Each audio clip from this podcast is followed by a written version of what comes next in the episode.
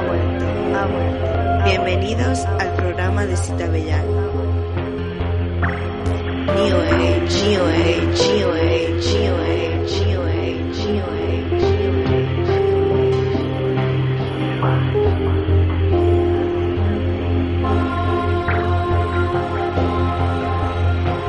Ha vuelto, ha vuelto, ha vuelto. El lugar donde la diversión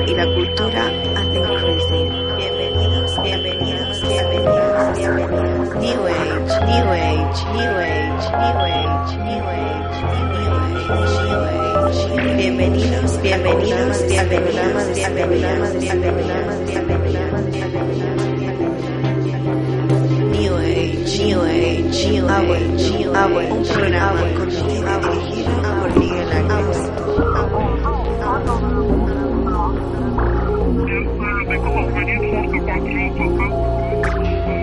New Age, New Age, New Age, New Age, New Age.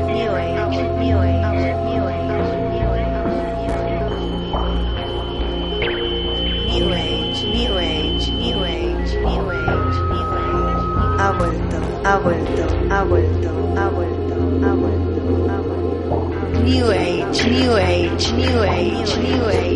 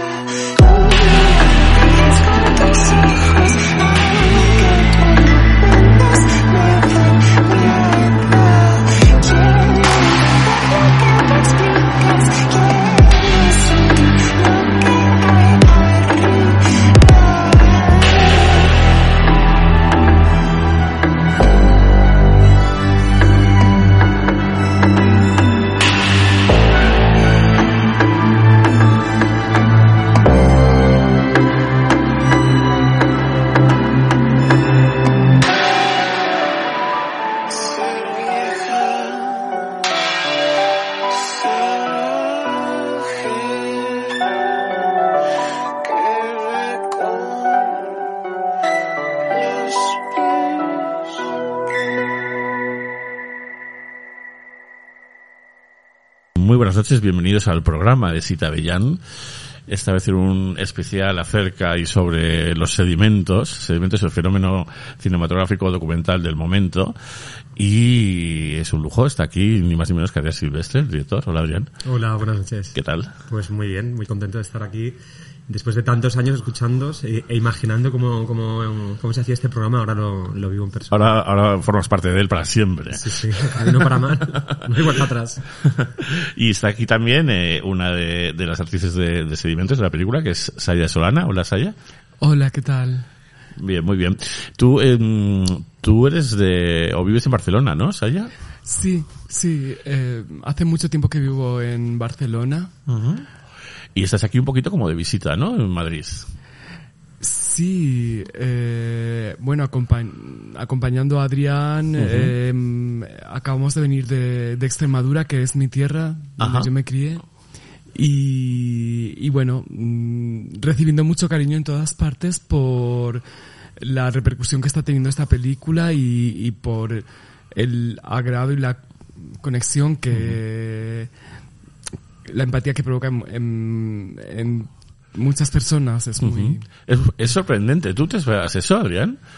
¿En qué sentido? Pues, em, no sé, esta especie como de consenso, ¿no? O, o que la gente haya pillado también la peli, ¿no?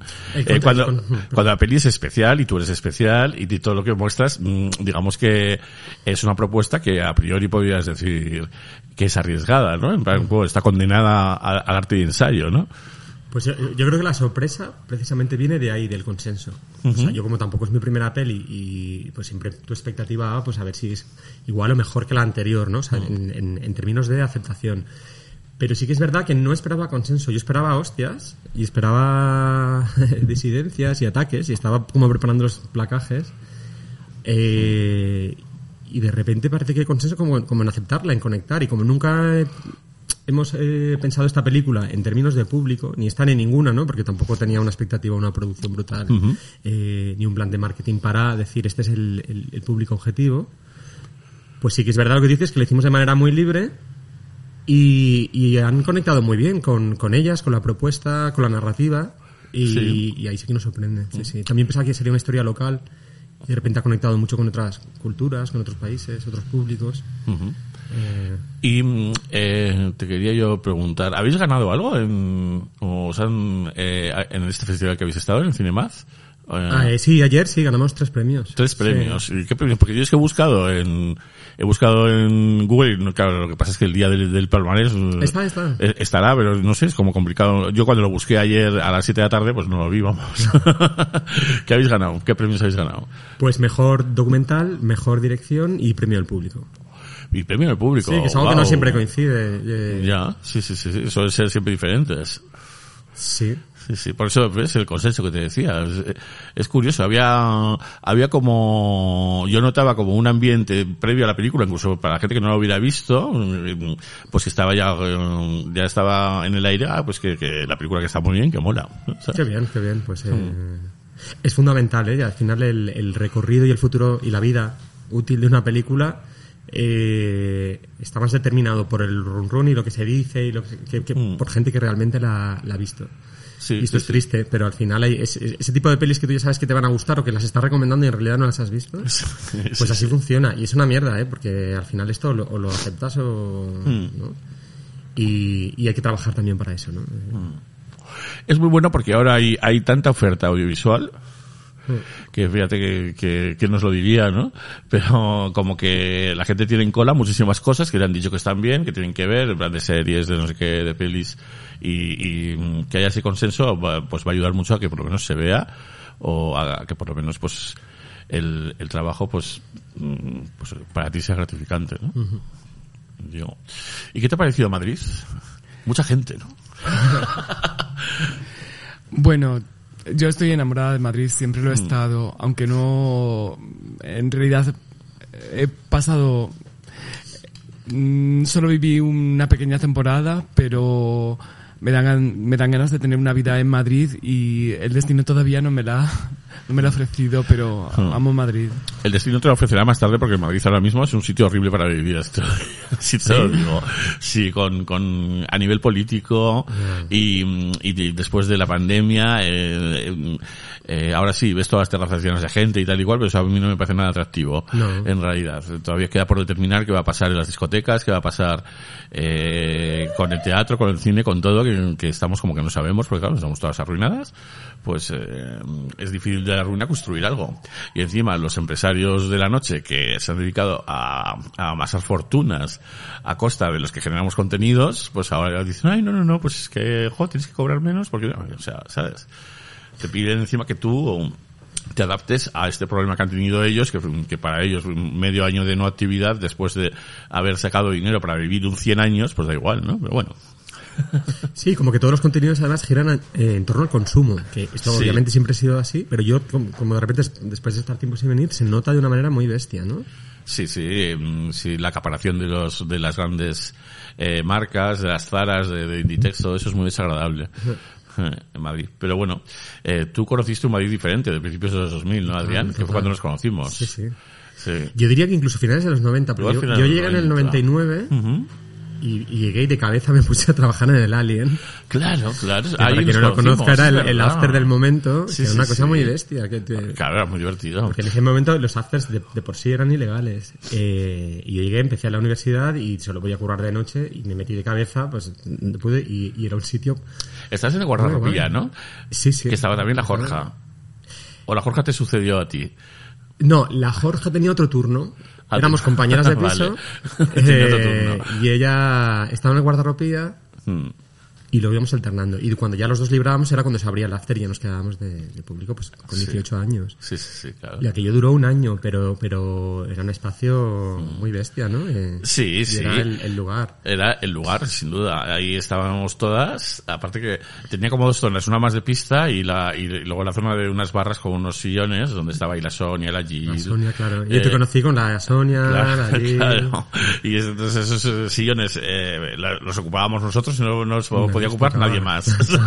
con la marquesa, claro. Y, Candela, sí, sí. y, mm, y a la pista no íbamos jamás, estábamos todo el rato ahí, ahí hablando, hablando, hablando y tal. Y sí, abría a las seis y cerraba como a las diez. Sí. Era como un modelo invertido de lo que vino después que hablamos antes, ¿no? De, de En plan travesti. Es como, Sí. era un, era una escena en la que lo importante era estar de fiesta y que nadie te cortara ese mood, ¿no?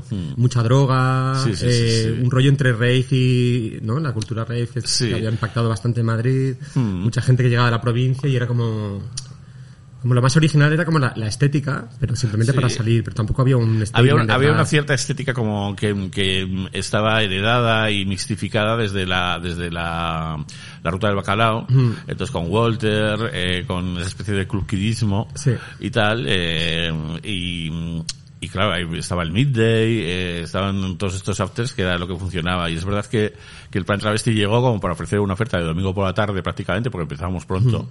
No, porque empezamos a las 10 de la noche o así y tal y, y sí y, una fiesta que se interrumpía para, para que para, aparezca cualquiera a hacer cualquier cosa en el escenario ¿no? Que era impensable. Claro. O sea, era impensable. En- sí sí en- en otro- ese- nosotros lo aprendíamos de los locales de travestis claro Pero esto tú lo veías entre semana en Chueca, en un bar, Mm, sí ¿no? sí sí eh, Y estaba muy eh, lejano de lo que era la escena house. claro Que además también había como un solo tipo de música, ¿no? Todo era Sí, house, sobre todo. electrónica. Mm. Luego ya llegó el electroclash y, y Claro, es también que- eso posibilitó... claro el Class fue a la vez que tu plan travesti Sí, yo creo sí, sí. O- y tal entonces sí que también invitaba a que cualquiera se pusiera a cantar y hacer el tonto pero por ejemplo Copelia fue la que canalizó ese electroclash que Copelia fue lo que hizo la Bali después de que cerraran el Alien Y el Nasty. Eh, y luego el Nasty era más pop. Claro, porque había lugares de pop como el 8 y medio en Nasty. Sí, sí, sí. Que de repente incorporaban y abrazaban también como el tecno y la electrónica. Claro, claro. Eh, Eh, un tipo como de, de revival del Eurodance, yo diría que había. No sé si te acuerdas con, con aquellas cosas, el sello aquel Inane. Eh, ¿Quién? Inane se llamaba el sello. Era el sello que hicieron las que hacían el fanzine de pistas. ¿Te acuerdas de pistas? Que salía, salió Juliana en la portada con el rayo de Bowie. Ah, ok, fue ahí. Sí, me, me acuerdo de la imagen, pero no- y, y tal y claro, y tu hermano estaba, estaba ahí metido con, con Electro y tal y cual, pues en esa escena como de, de cantantes No, yo no diría que fueran electroclass, No, pero, no, no. pero eran como neoelectrónicos, ¿no? De alguna forma. Sí, porque componían desde la electrónica, eran artistas vocales, ¿no? Que era que tampoco hasta entonces no, no se veía. Hmm. Estaba este componente queer, que al final pues... Eh, También, claro, es pasaba esto. Porque Mm. antes también estaba como la... La tiranía de, de Chueca, ¿no? Y era un bar si era de ambiente, era de ambiente y punto. Y además como muy dividido entre golleras o gays y, y una cosa como muy rancia. Siempre, Eh, siempre nos acordamos del, primer flyer de Plan Travesti, que era un... eh, yo creo que era un Dina, la mitad de un Dina 4 o un Dina 4 una fotocopia y ponía las estrellas y en, en electro eh, pusimos eh, teen, teen Angst eh, a- en los márgenes del género. Y fíjate que en aquel momento no se hablaba ni de género, ni de márgenes de género, ni nada. y el electro jamás te diría el que, que hacía eso. Pero lo pusimos así, ¿no? y eso, ahora electro, ¿tú le sigues la pista? Pues la última vez fue hace cinco años, cuando estrené mi primera peli.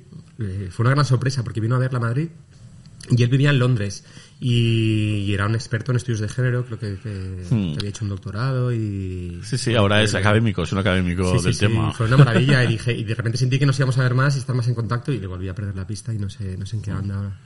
Sí, yo creo que sigue andando en eso, no sé muy bien en qué, pero, pero en eso, más o menos. Mm. Y, mm, ¿Y tú en qué momento dejaste Madrid? ¿Te fuiste, Adrián? Yo me fui... Eh, ¿Qué año fue? En el 2013 Ajá. empecé ya, ya a hacer como residencias, a vivir fuera. Me fui unos meses a Cuba. Luego de Cuba enganché con, con, con Roma, que tuve eh, eh, una beca en la Real Academia de España. Y fue luego otra vez en ¿Es, la casa, es esa la beca casa que te obligan a convivir con otros artistas? Sí. Y que tienes como que jugar baloncesto con ellos. No, para nada.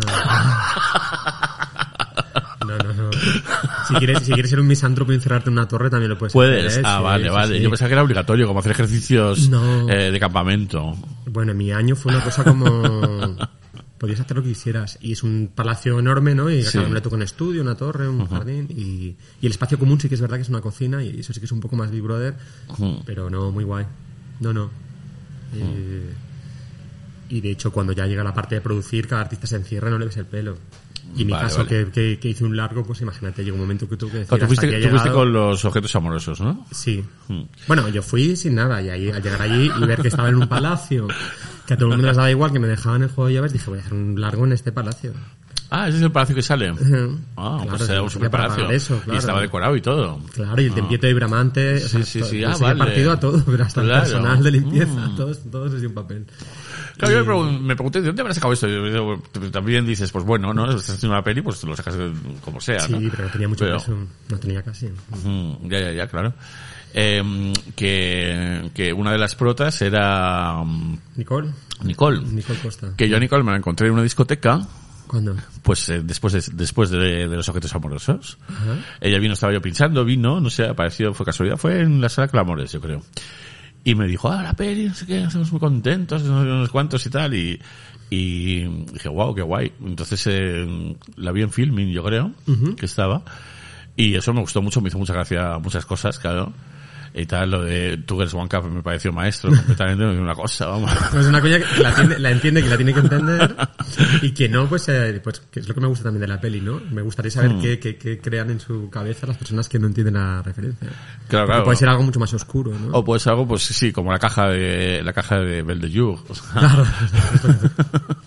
completamente. Exacto. Porque no se ve nada de imagen. Aquí, para el que no haya visto, solo se oye la musiquita, que la musiquita la tenemos grabada en el inconsciente. Claro, la Y- cajita de Mulholland Drive, ¿no? Sí, sí, sí. Y, mm, y eso, pues eh, lo de ir por los McDonald's eh, comiendo la comida que dejan los demás, ¿no? Son, son todo como experiencias vitales. me pareció todo muy guay. Aún así, bien, el- qué bien. aún así el personaje de Nicole me pareció terrorífico, ¿eh? El personaje. Sí. Sí. fue muy controvertido. Mm. La verdad es que la- los mayores ataques de la peli han venido por ahí. A mí no me parece controvertido, la gente así existe. O sea, está bien mostrarla, de hecho. Y de hecho, para el personaje, para el otro personaje, la chica inmigrante, eh, le vino bien, Nicole. El- Claro. le vino bien un montón para, para, para ponerse, como dice RuPaul, eh, el fuego debajo del culo. Pero- Exacto. Your pussy up. Porque claro, no, la controversia viene un poco, y es lo que yo he aprendido, eh, que la gente cuando trabajas en un, en un lenguaje de hiperrealismo eh, y haces que la catarsis sea mayor y que la gente entre en el juego, la exigencia de, de representación y de identificación por parte de los espectadores es enorme. Y entonces te exigen Mm. Que tú traslades su experiencia personal a esa película que no deja de ser una ficción, ¿no? Y te exigen de, pues yo he, he sido así, ¿no? Yo también soy lesbiana, migrante, o así. Y yo lo hice de esta manera y por qué no es así, ¿no? Y de repente te tienes que decir como alto, que, que estoy, estoy creando un relato de ficción, ¿no? Claro. Eh, y, y- y no está concebido eh, en términos de representar eh, personajes ejemplares con los que te tengas que sentir identificada. Claro. Eh, Claro, que fíjate que la tradición del realismo, además, si nos vamos a, a, a lo más fácil, que es esto, el lazarillo de Tolmes, eh, son personajes moralmente muy reprochables. O sea, la- el realismo en España, que somos de los mejores, eh, hasta que llegó Balzac, eh, siempre, fíjate Fortunata y Jacinta, fíjate La Regenta, son siempre conflictos terribles. Bueno, pero porque son survivors también, ¿no? Claro, porque el realismo a veces no puede ser de otra manera. Claro. No puede ser ejemplar. para eso está la ficción, para ejemplarizar. Oye, y, y hablando de Nicole, ¿su peli la viste? Mm, ¿Cuál? Porque Nicole eh, lleva, hará ya casi 10 años que se fue a vivir a Nueva York y, y hizo un documental, El viaje de Mona Lisa. Mm.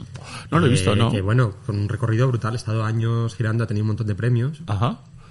Eh, sobre una artista, Two Spirits, de, de, de Chile, también eh, exiliada en Nueva York.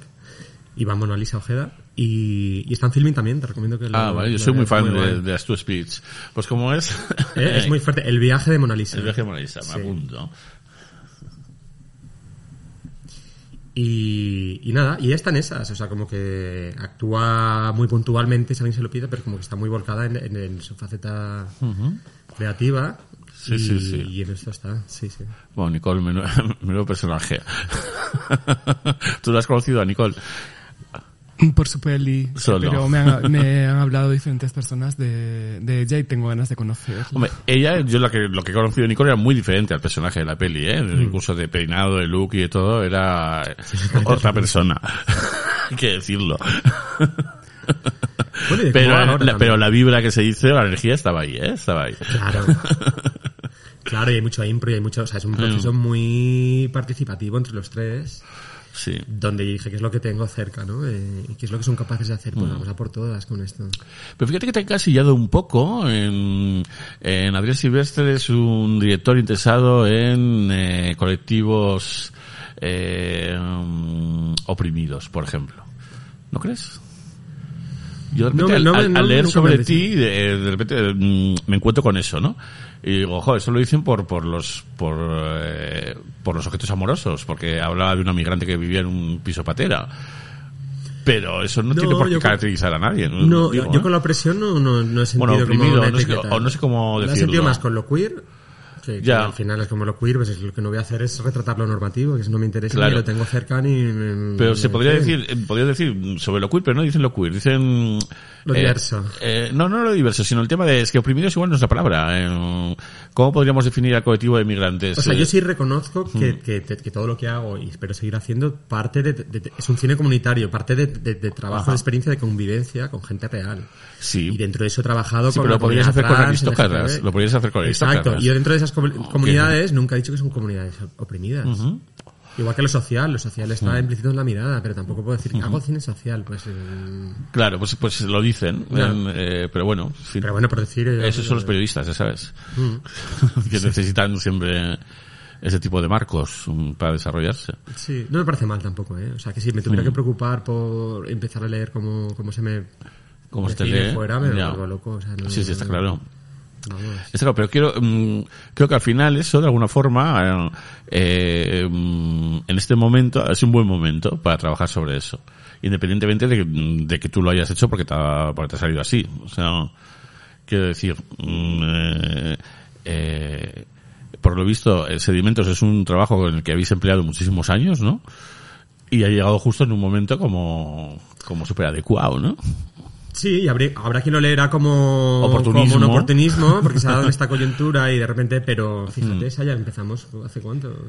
Sí, eh, es una aventura que, que tiene un origen bastante antes de- del propio rodaje y, y bueno, fue una relación de, de amistad. Enseguida surgió la, la sintonía, la amistad. eh, él nos of- él, eh, impartió unos talleres a los que pudimos ir un- eh, muchas eh, chicas. No había un proyecto claro en, ni sabíamos si, si participaríamos en, en algo. Era, mm, bueno, un- una experiencia colectiva que empezó mm, dos o tres años antes de, del De propio rodaje. rodaje. Y, mm, eh, y bueno, mm, surgió también como eh, el hacer la, la película pues como una, una experiencia, ¿no? Vamos a hacer algo, hay la oportunidad de, de- hacer algo, a ver qué, eh, qué surge. Él tenía las ideas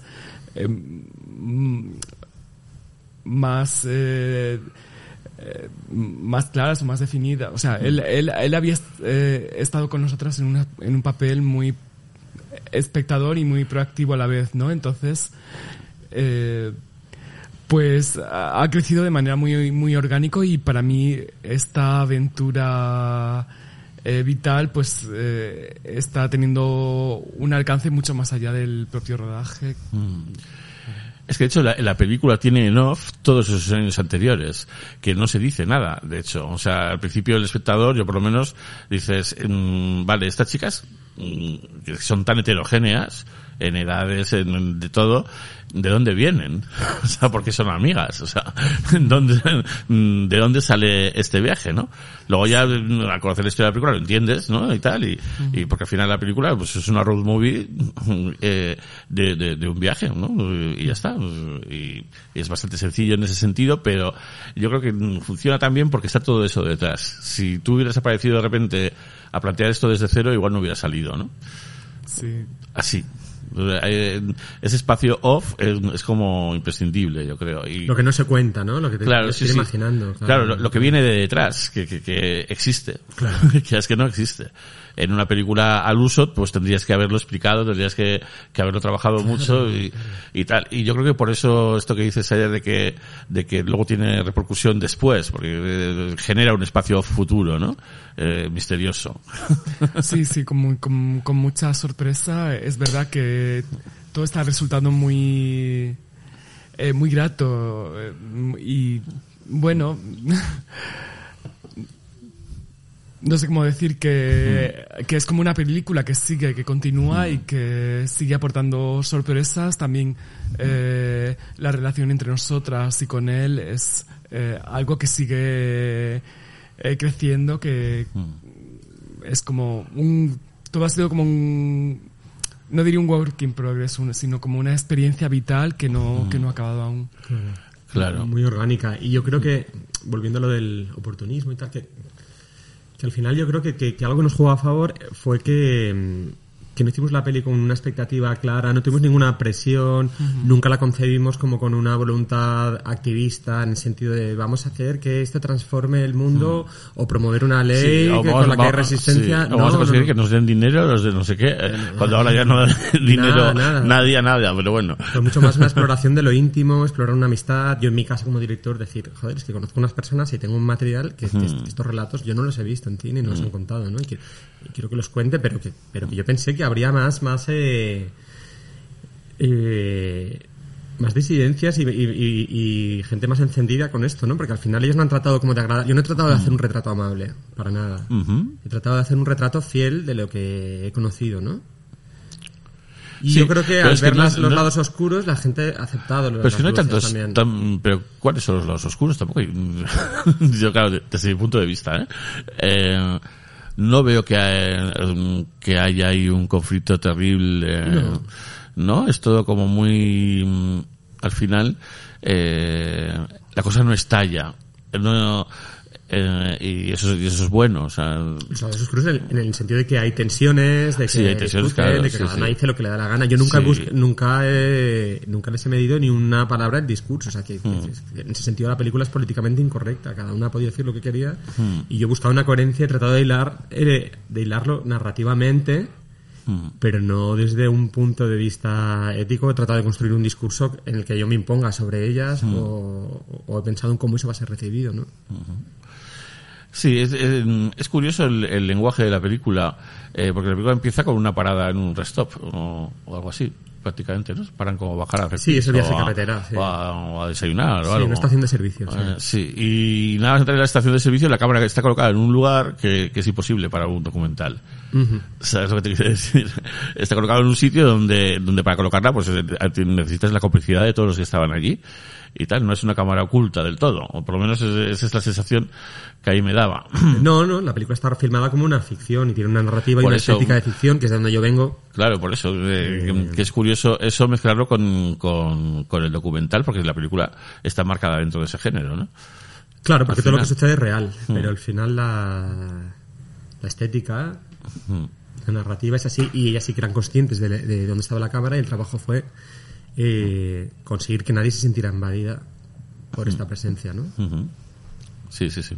Pero claro, ¿no? Y ahí también está cuestionar cuáles son los límites del, del documental de la ficción, que a mí lo que más me gusta es cuestionarlo, ¿no? Y- Sí. Ahí me ha recordado mucho a cosas de Warhol, ¿eh? Por ejemplo. Ah, sí.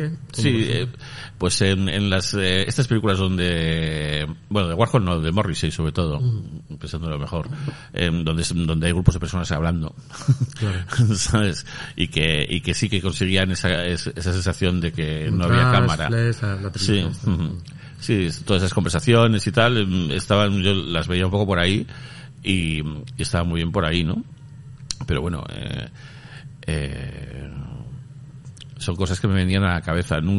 El, este cine de, de Morrissey era documental. Mm, No se planteaba tanto, claro. no se planteaba, pero en realidad mm, era parecido en el sentido de tengo unas amigas y vamos a hacer una eh, una película, ¿no?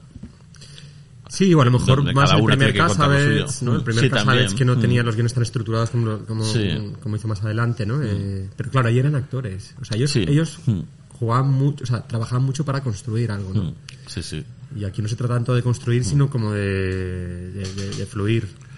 Mm. Eh, tú has editado la película, además. Sí. Y podría haber durado media hora más. Sí, sí, dos. Claro. Eh, ¿Te planteas hacer algún tipo de remontaje? No, o no, no, nunca, Esto, es, no. esto es como es, Cuando ya algo se cierra, se cierra, Sí, sí, sí. Eh, Eh, no sé. Pregunta- Está Eh, muy bien, está muy bien que sea tan corta. Es que yo sufrí mucho con, con la primera porque tuve que quitar mucho y al final me quedé con casi dos horas. Y luego ya en el recorrido me he dado cuenta de que No, no la recuerdo no, larga. no decae de los ritmo, pero nadie quiere ver una peli de dos horas. Claro. Mucha gente no te la programa porque no se puede limpiar ni una sala entre proyecciones. sí, sí, sí, O sea. Mm. si piensas ya desde un punto de vista más estratégico, de que quieres que, que el público la vea, o gente que decía, ay, tenía buena pinta y cuando vi que duraba dos, Dos horas dije, me, me- me metí en unos cortos. Pues, entonces sí, sí que fue como lo que dice John Waters, ¿no? De Mm. las pelis tienen que durar una hora y media y punto. Y entonces, desde entonces ya concibo la peli en, eh, pensando en lo esencial, ¿no? Mm. Y cuando dudas con algo es que no va a estar. Sí, Si lo tienes claro, estará, si dudas no estará. Y además luego amputarás cosas que- de las que estabas convencido. Y, y entonces tampoco tuve que quitar mucho. El teatro fue lo más tedioso, o sea, el, el- el montaje lo más tedioso fue que me tuve que enfrentar solo a mucho material con el que yo estaba emocionalmente muy implicado. Claro. Entonces también me hacía falta poner una distancia porque, claro, yo estoy loco por las seis, pero es que a lo mejor luego alguien viene y me dice esto que estás tú viendo, yo no, no siento empatía o no, Claro. no conecto. Y eso me llevaba tiempo. Tomarlo, abandonarlo, tomarlo, abandonarlo. Vino la pandemia en medio. O sea, fue... Hubo mucho ahí de... Sí. Pero, pero bien. eh, menos es más, la verdad. Que te quedes con ganas de, de ver un poco más y, Mm. y que te imagines el resto. Sí, y luego em, que el, el final sorprenda, a mí me sorprendió el final. Eh, igual por un nivel de timing o de... No es que de- hay veces que el final lo esperas en, en la experiencia de ver una película y esta vez no, el, el- el final como que te... A mí por lo menos me pilló antes de tiempo, ¿no? Y, y eso está bien. eso mola. Bueno, en esta peli hay cosas que están más estructuradas y que incluso son más clásicas, ¿no? O sea, como terminar una película donde has visto la nieve, el frío, casi como Sí. que pasan todas las estaciones durante ocho días. Pero al final termina esa fiesta bajo el sol, celebración de la vida, Sí. ¿no? El abrazo de la comunidad, Mm. Bailando el paso doble y todo esto que además es real, no es, no es algo que, yo- que dije. "Pues vamos, vamos a inventarnos esto para que... Ah. Eh, pero ahí sucedían cosas que no estaban planificadas, ¿no? Eh, sobre todo la relación de Cristina con el grupo, ¿no? Y esa invitación al baile, decir, no, yo os veo desde la distancia y os observo, ¿no? Y, Y eso se dio así y, y- y lo vi claro, ¿no? Que tenía que, que acabar, que acabar con, Sí, sí. con ese conflicto que no acabara nunca. Claro. Porque todos tenemos ese Es que saboteador interno. Cristi- Cristina era, era el, el personaje más, más duro, ¿no? Yo creo. Eh, porque Cri- Cristina está ya en el tráiler, ¿no? Que, que tú eres protagonista, super protagonista del tráiler. Diciendo, es apocalíptico. Eh, ahí está ella diciendo, pues a mí me deprime, ¿no? O sea, está ella en esa depresión eh, que la paraliza todo el rato, ¿no? Yo creo. Sí, y esto sale de ella, no son cosas que, que Hombre, uno le haya pedido para crear un personaje que contrarreste con el grupo, sino que, que se, que se daba y además ella era muy transparente en ese sentido, ¿no? De decir lo que quiere, de, de expresar sentimientos y cinematográficamente hablando, pues eh, Era oro era, líquido. era oro, porque claro, le Sí, sí. provocaba esos conflictos, pero además Mm. conseguía comprometerse y, llevarlos hasta el final y arreglarlos y reconciliarse y estar ahí, ¿sabes? Mm. Y, y- y provocar y jugar ese ese rol eh, sin nunca tirar la, la toalla, es, pues es muy delicado. A lo mejor un actor profesional no lo hubiera llevado por ahí. Sí, bueno, pues que era muy coherente, además. Ya desde cómo se veía ella misma decía, yo soy la, yo soy la menos mujer de todas. decía, porque yo he empezado la última. ¿no? De alguna forma. Y tal, y le dice la otra, tú lo que tienes que hacer es arreglarte la peluca.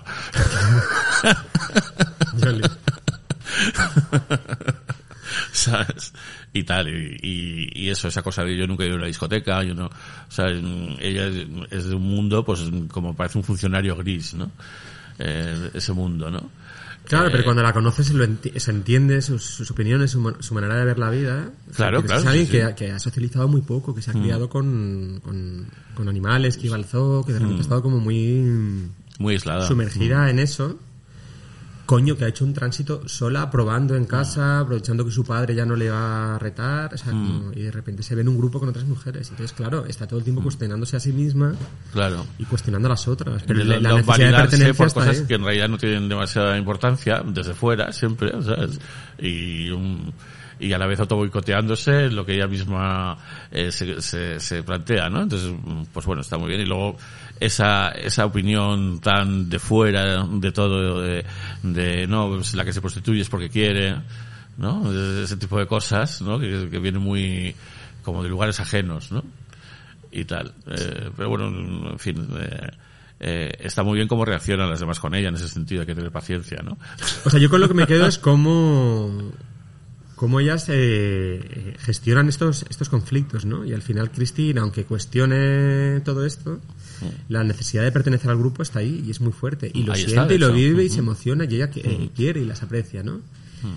Y ella se, pues lo mismo, yo creo que lo habéis sabido gestionar muy bien las cinco, ¿no? Que hay quien dice, pero fíjate cómo son, que le, mm, Saya le planta la mm, tarta en la cara, le hace los dos. Y pero si esto es lo más inocente, si Claro. un grupo de teruzos lo habrían arreglado a puñetazos. Claro.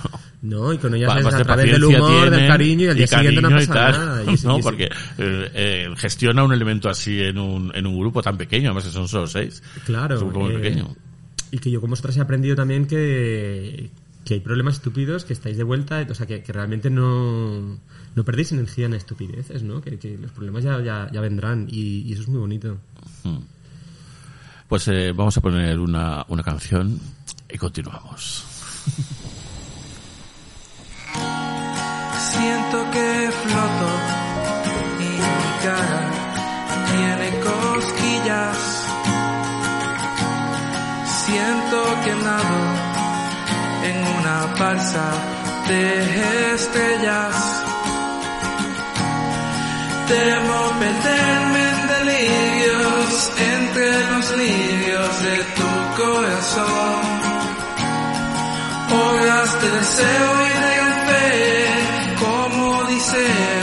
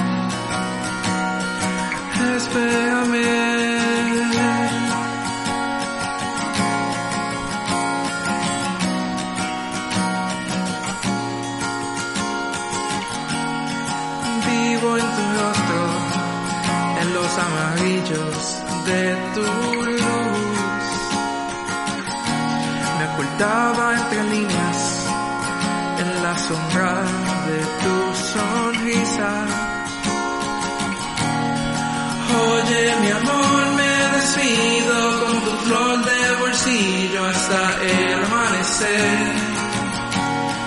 Y que tú me digas lo que quieras, entre la sangre y las venas fluye oro líquido. La brisa y el sol se dejan llevar de las manos arropadas de calor.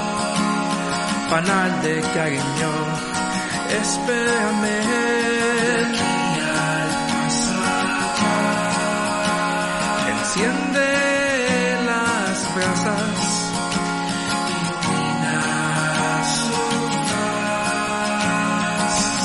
Del sol, recuérdame. Pues eh, estamos de, de vuelta. Y, mm, Saya, cuéntame, ¿tú de dónde vienes? ¿Qué, qué eres en la vida? Una pregunta muy complicada. es complicada, porque, si se puede resumir o, o bueno, expláyate como tú quieras. Pues, mm, que, que, ¿cómo- cómo- que- Vamos a empezar, ¿de dónde eres tú? De Badajoz, ¿no? Eh, No, Perdón, bueno. de Extremadura. Yo sí, eh, soy mm, cacereña de, de Cáceres, eh, nacida, criada, renegada. Me escapé en cuanto en cuanto pude hacerlo y eh, bueno, pues ¿Te fuiste de tu casa muy joven? Entonces- bueno, no, cuando em- pude empezar ¿O la universidad pudiste? a los 19 Ujú. años. ¿Y a dónde fuiste? Pues yo eh, sentía la llamada de, de las bellas artes, de hacer una... eh, un- bueno, desarrollarme en el mundo artístico, que era algo muy vocacional, ¿no?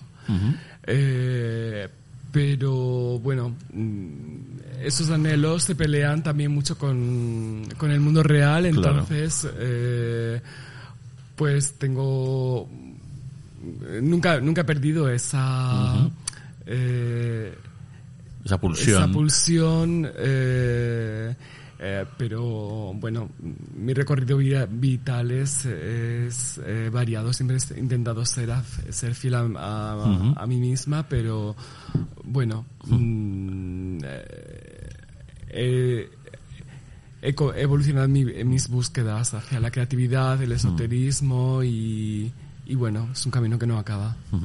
Eh, yo te vi en Corten, eh, en, en ese papel que, que lo haces perfecto, o sea, es una pasada. Teniendo en cuenta que lo- los actores de, de Mark Ferrer, como bien dice él en su película, parece que tienen algo metido por el culo todo el rato, ¿no? En, en cambio, tú es una pasada cómo gestionas eh, eh, esa, esa puerta. Que quieres verle, que quieres verle. Es increíble.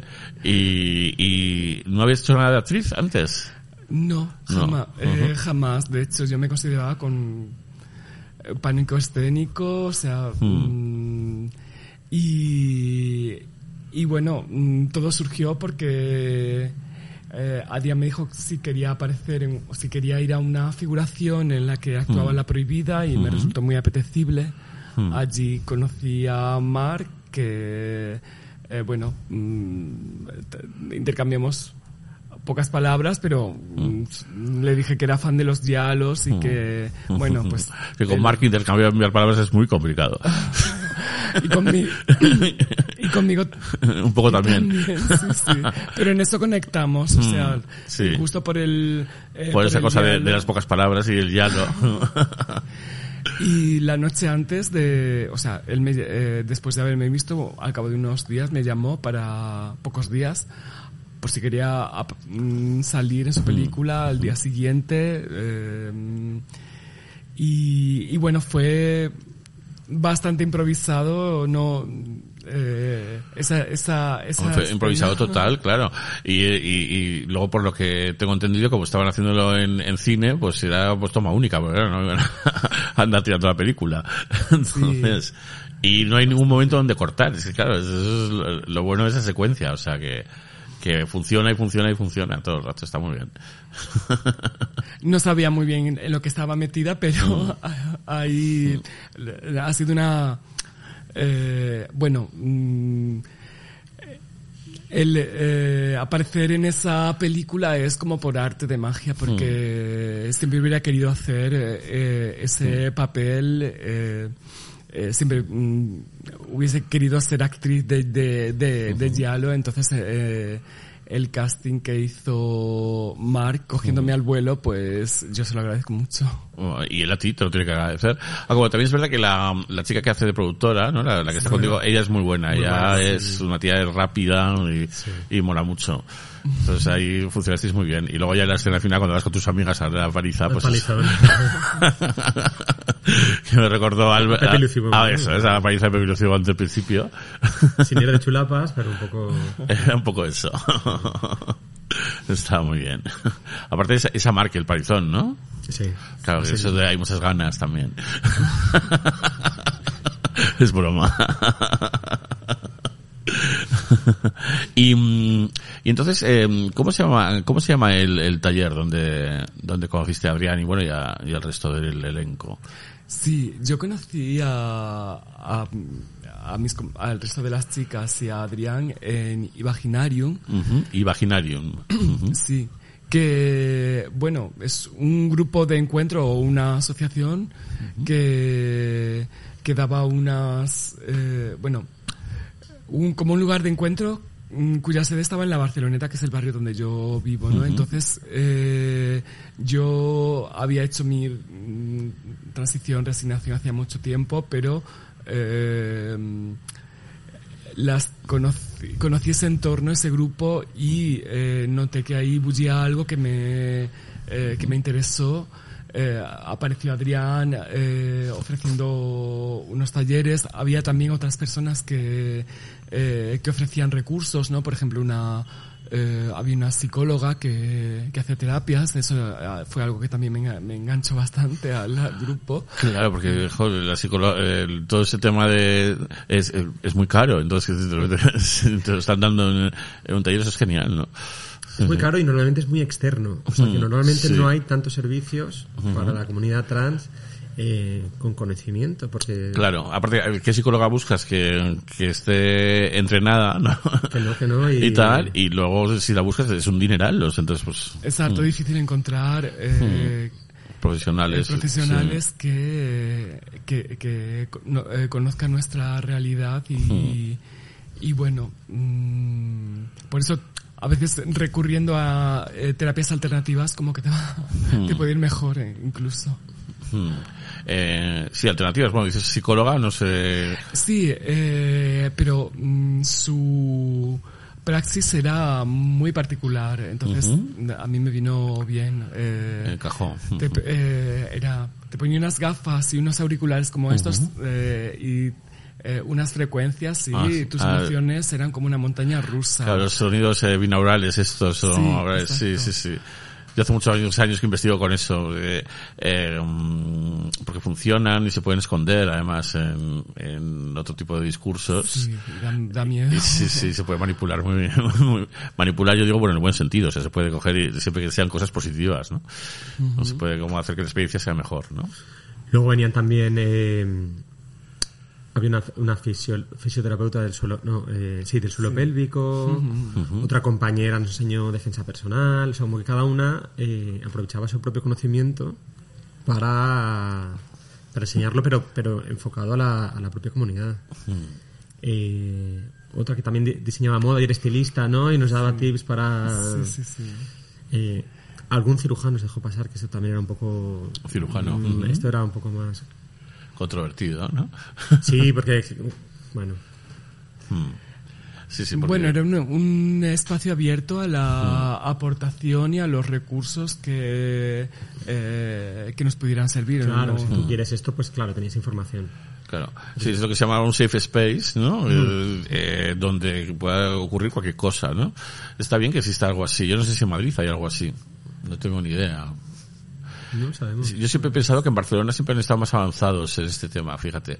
Eh, porque recuerdo que en Barcelona hay como asociaciones, por ejemplo, eh, tengo entendido, ¿eh?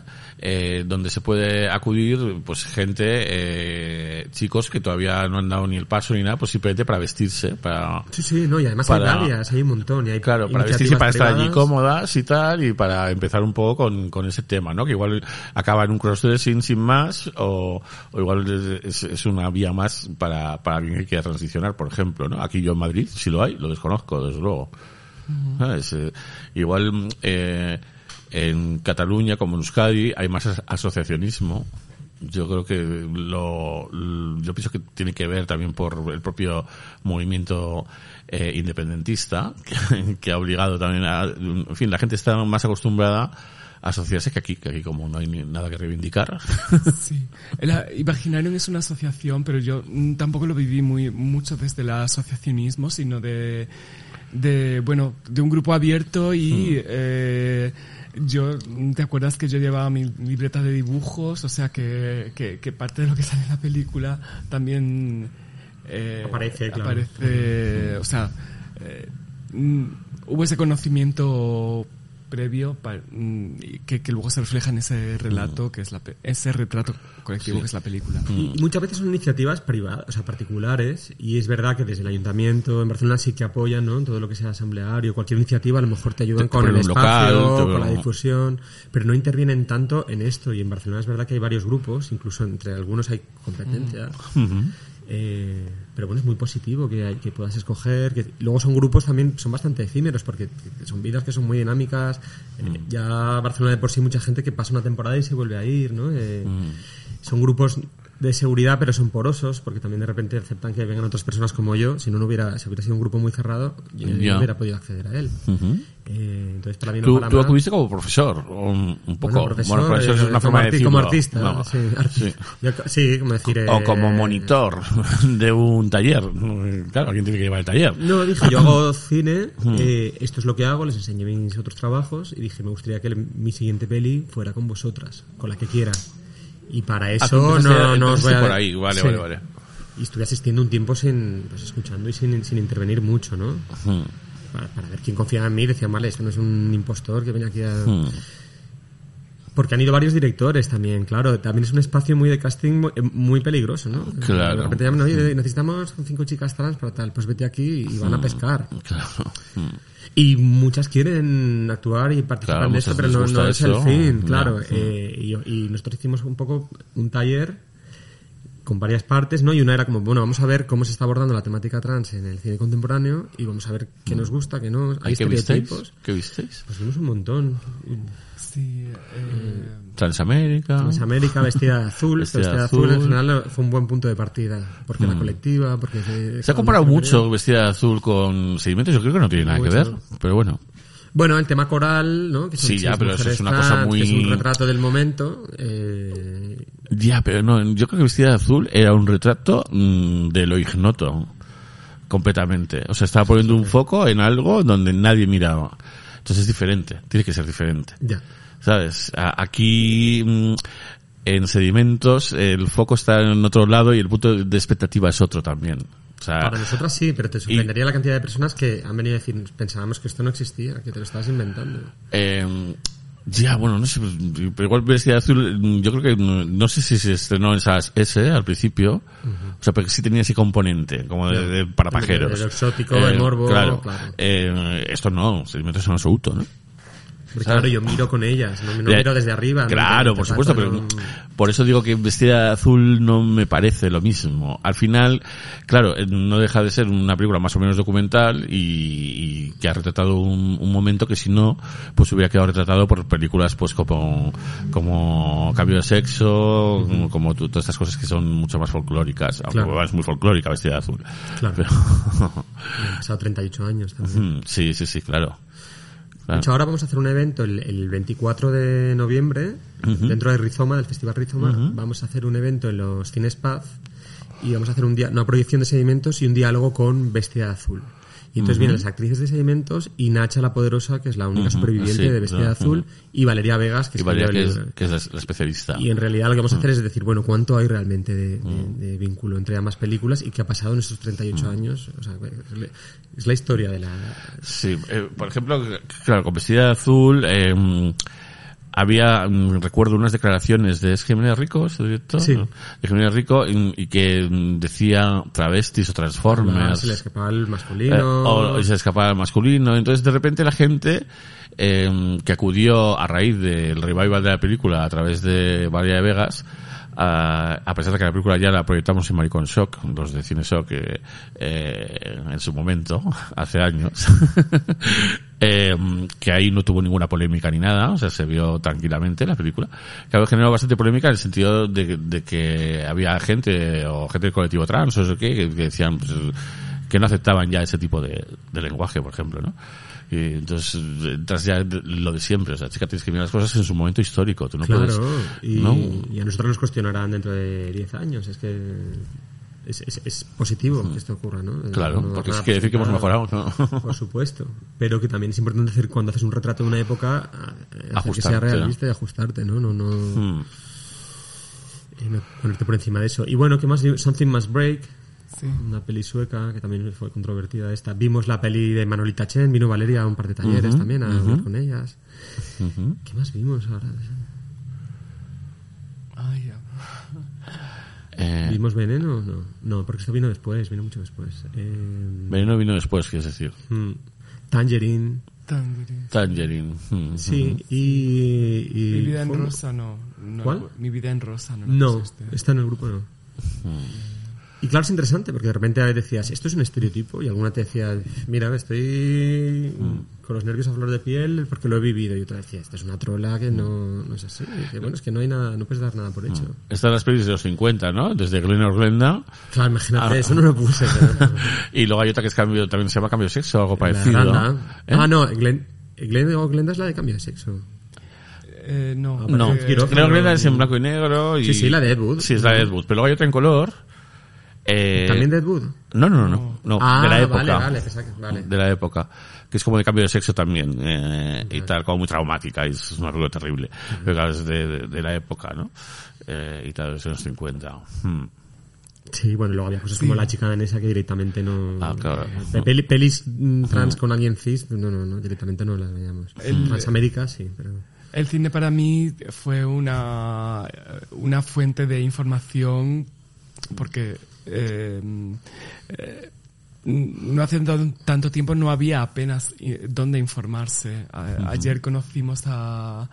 Bueno, yo conocía a Carla Antonelli, que ella tenía una página web que, que, que, bueno, que yo creo que que a mí me salvó un poco la vida porque fue como un faro de luz y de información para eh, acceder a una información cuando no, no teníamos ac- eh, la- no teníamos acceso no, no estaba disponible no entonces y, y yo sí que busqué en, en el cine referentes.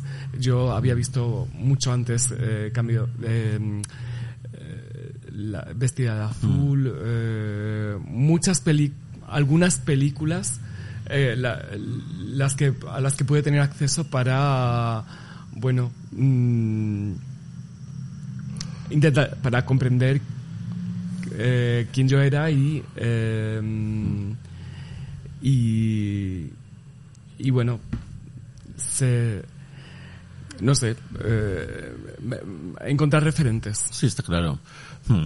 Sí, Adrián, yo creo que también, yo desde luego soy de una generación en la que no teníamos ninguna referente, ningún referente a nivel de maricones, de homosexual, aparte de, de yo qué sé, de Boris Izaguirre en su momento, o cosas así, o, o lo que te podías eh, tú adivinar de Lorca, o lo que sea, pero vamos, yo, en los momentos importantes de la formación, que es 12 años, 13, eh, 14, eh, era algo que no existía directamente. ¿Sabes? Ahora es difícil de imaginar. ¿no? Eh, y con y ya con las personas trans, pues imagínate también, o sea, una cosa. Hay un documental de Bambi Sí, sí, sí. que se ¿Este lo vimos? Eh, Vimos algo también con... posible. con Dolly Van Doll. Vimos una mujer fantástica también un día en, el salón de Sí, actos. sí, sí. Sí, y luego invitamos gente. I Hate New York también. Mm, I con Hate Gustavo New York, Sánchez. mm, Bueno, un montón. Y... En cambio, por ejemplo, la piel que habito no. Claro, hay cosas Claro, que, lógicamente. que- que- que perso- personalmente nos resultaban ofensivas un poco, ¿no? Eh, En el sentido de, de- ya no, no por la propia ejecución de la película, sino lo que, lo que te está contando, ¿no? La premisa, ¿no? Es Sí, como, sí, sí. Mm. como que no era un lugar donde mirar. Mm. Luego hubo un documental reciente, eh, norteamericano, eh, que estaba producido y salía también eh, pues la Verne Cox, ¿se llama? Sí, eh, Disclosure. Disclosure, Sí. eso es. Sí, sí. Eso está muy bien. Eso está muy bien, pero so- sobre todo está muy bien porque se ve mucho eh, trans eh, chico. Sí. Eh, que para mí me parece ahora mismo el, el mundo ignoto. Sí, como que todas las cuotas están muy bien representadas y ahora mismo en los festivales queer es lo que mm, eh, es casi como lo más interesante, ¿no? Claro, Eh, es y lo intersexual está pasando, ocurriendo ahora, ¿eh? Sí. Muy, muy, muy poco. Muy poco, mm. Te vuela la cabeza cuando lo ves, ¿no? Y cuando hay alguien fuera del armario de la intersexualidad. eh, Había una en nuestra época, la Herma, ¿no te acuerdas? No, no, pero lo escuché en un. En un Ah, lo usaste en ¿puede un? EPSA. Claro, es que la Herma, claro, igual no era de tu círculo en absoluto. Es que apareció una temporada y luego desapareció. Fue... Eh, eso, lo que pasa es que hizo mucho ruido. Pero era visible, o sea, tenía como un statement. Eh, hombre, ya se llamaba la Herma. ¿no? Eh, claro, no te digo más. Eh, ella era una persona mm, a simple vista muy... Era sorprendente porque era muy grande, era como un chico y tal, pero se, se vestía muy como chica, pero tampoco... ¿Sabes? Era una cosa como muy...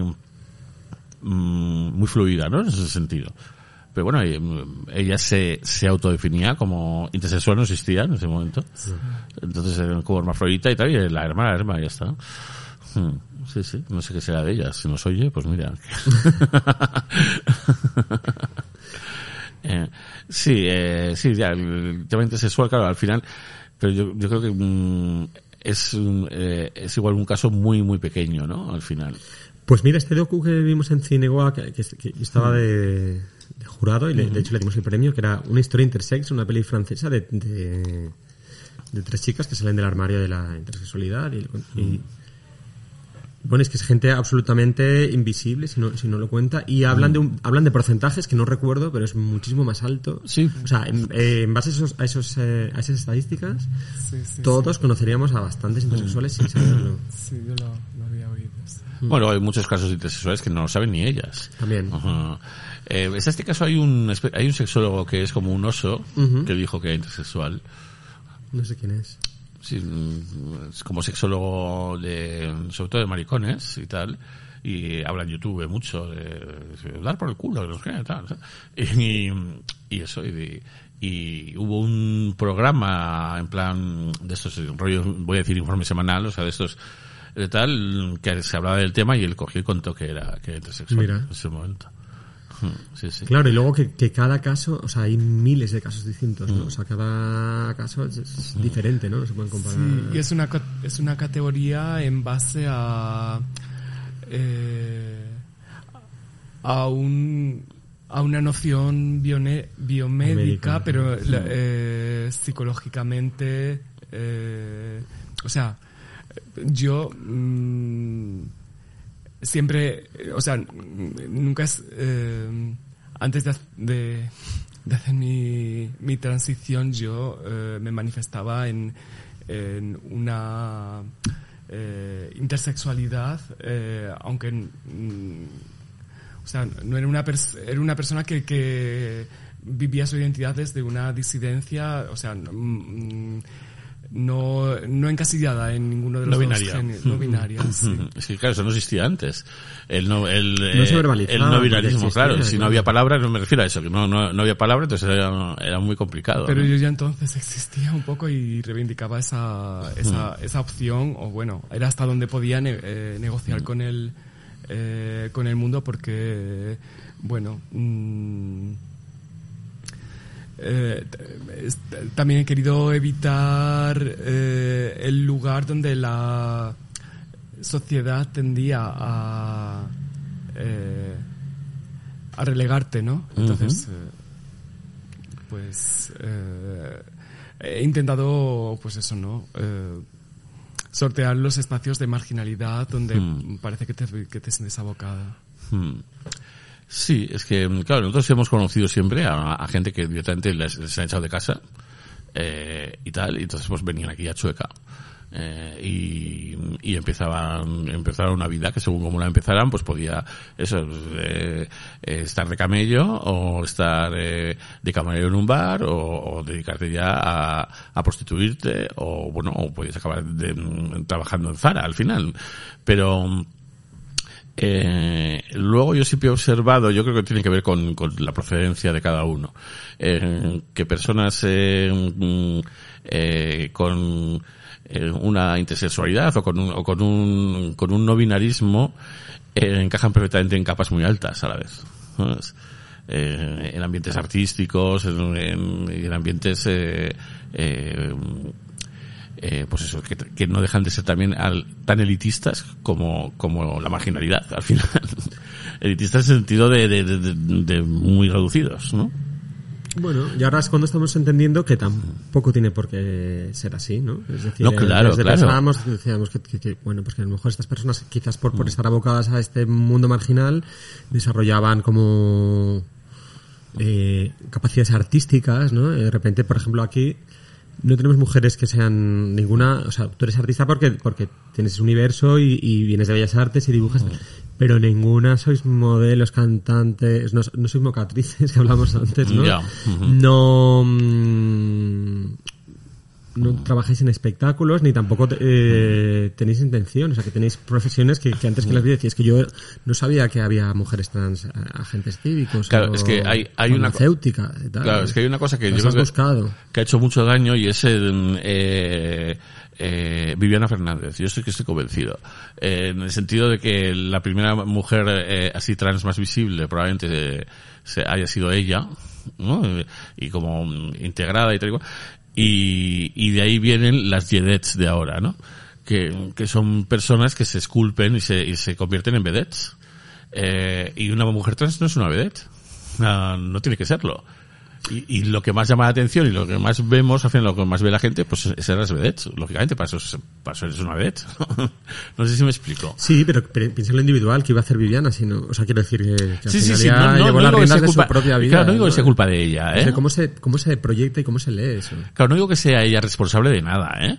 Me refiero a que mm, a ella le tocó, ¿no? Y, y, y es, y, y es que Viviana es una mujer, pues es una vedette que es impresionante. Y se ha reciclado constantemente, y tiene un discurso y... Aparte, eh, sí, sí, sí, claro, claro, sí, aparte. No se ha quedado estancada en eso para nada. Aparte, hombre, el colectivo le, le reprocha que, que de un tiempo a esta Cuando haya parte... sido más vocal. Eh, claro, que de un tiempo a esta fue parte cuando- ella pues no, no diga nada, bastante hizo, ¿no? Dice Pero ella lo dijo en su momento, lo que pasa es que no se olvidan, ¿no? Claro. Eh, Vivan las vedettes. eh, Hmm.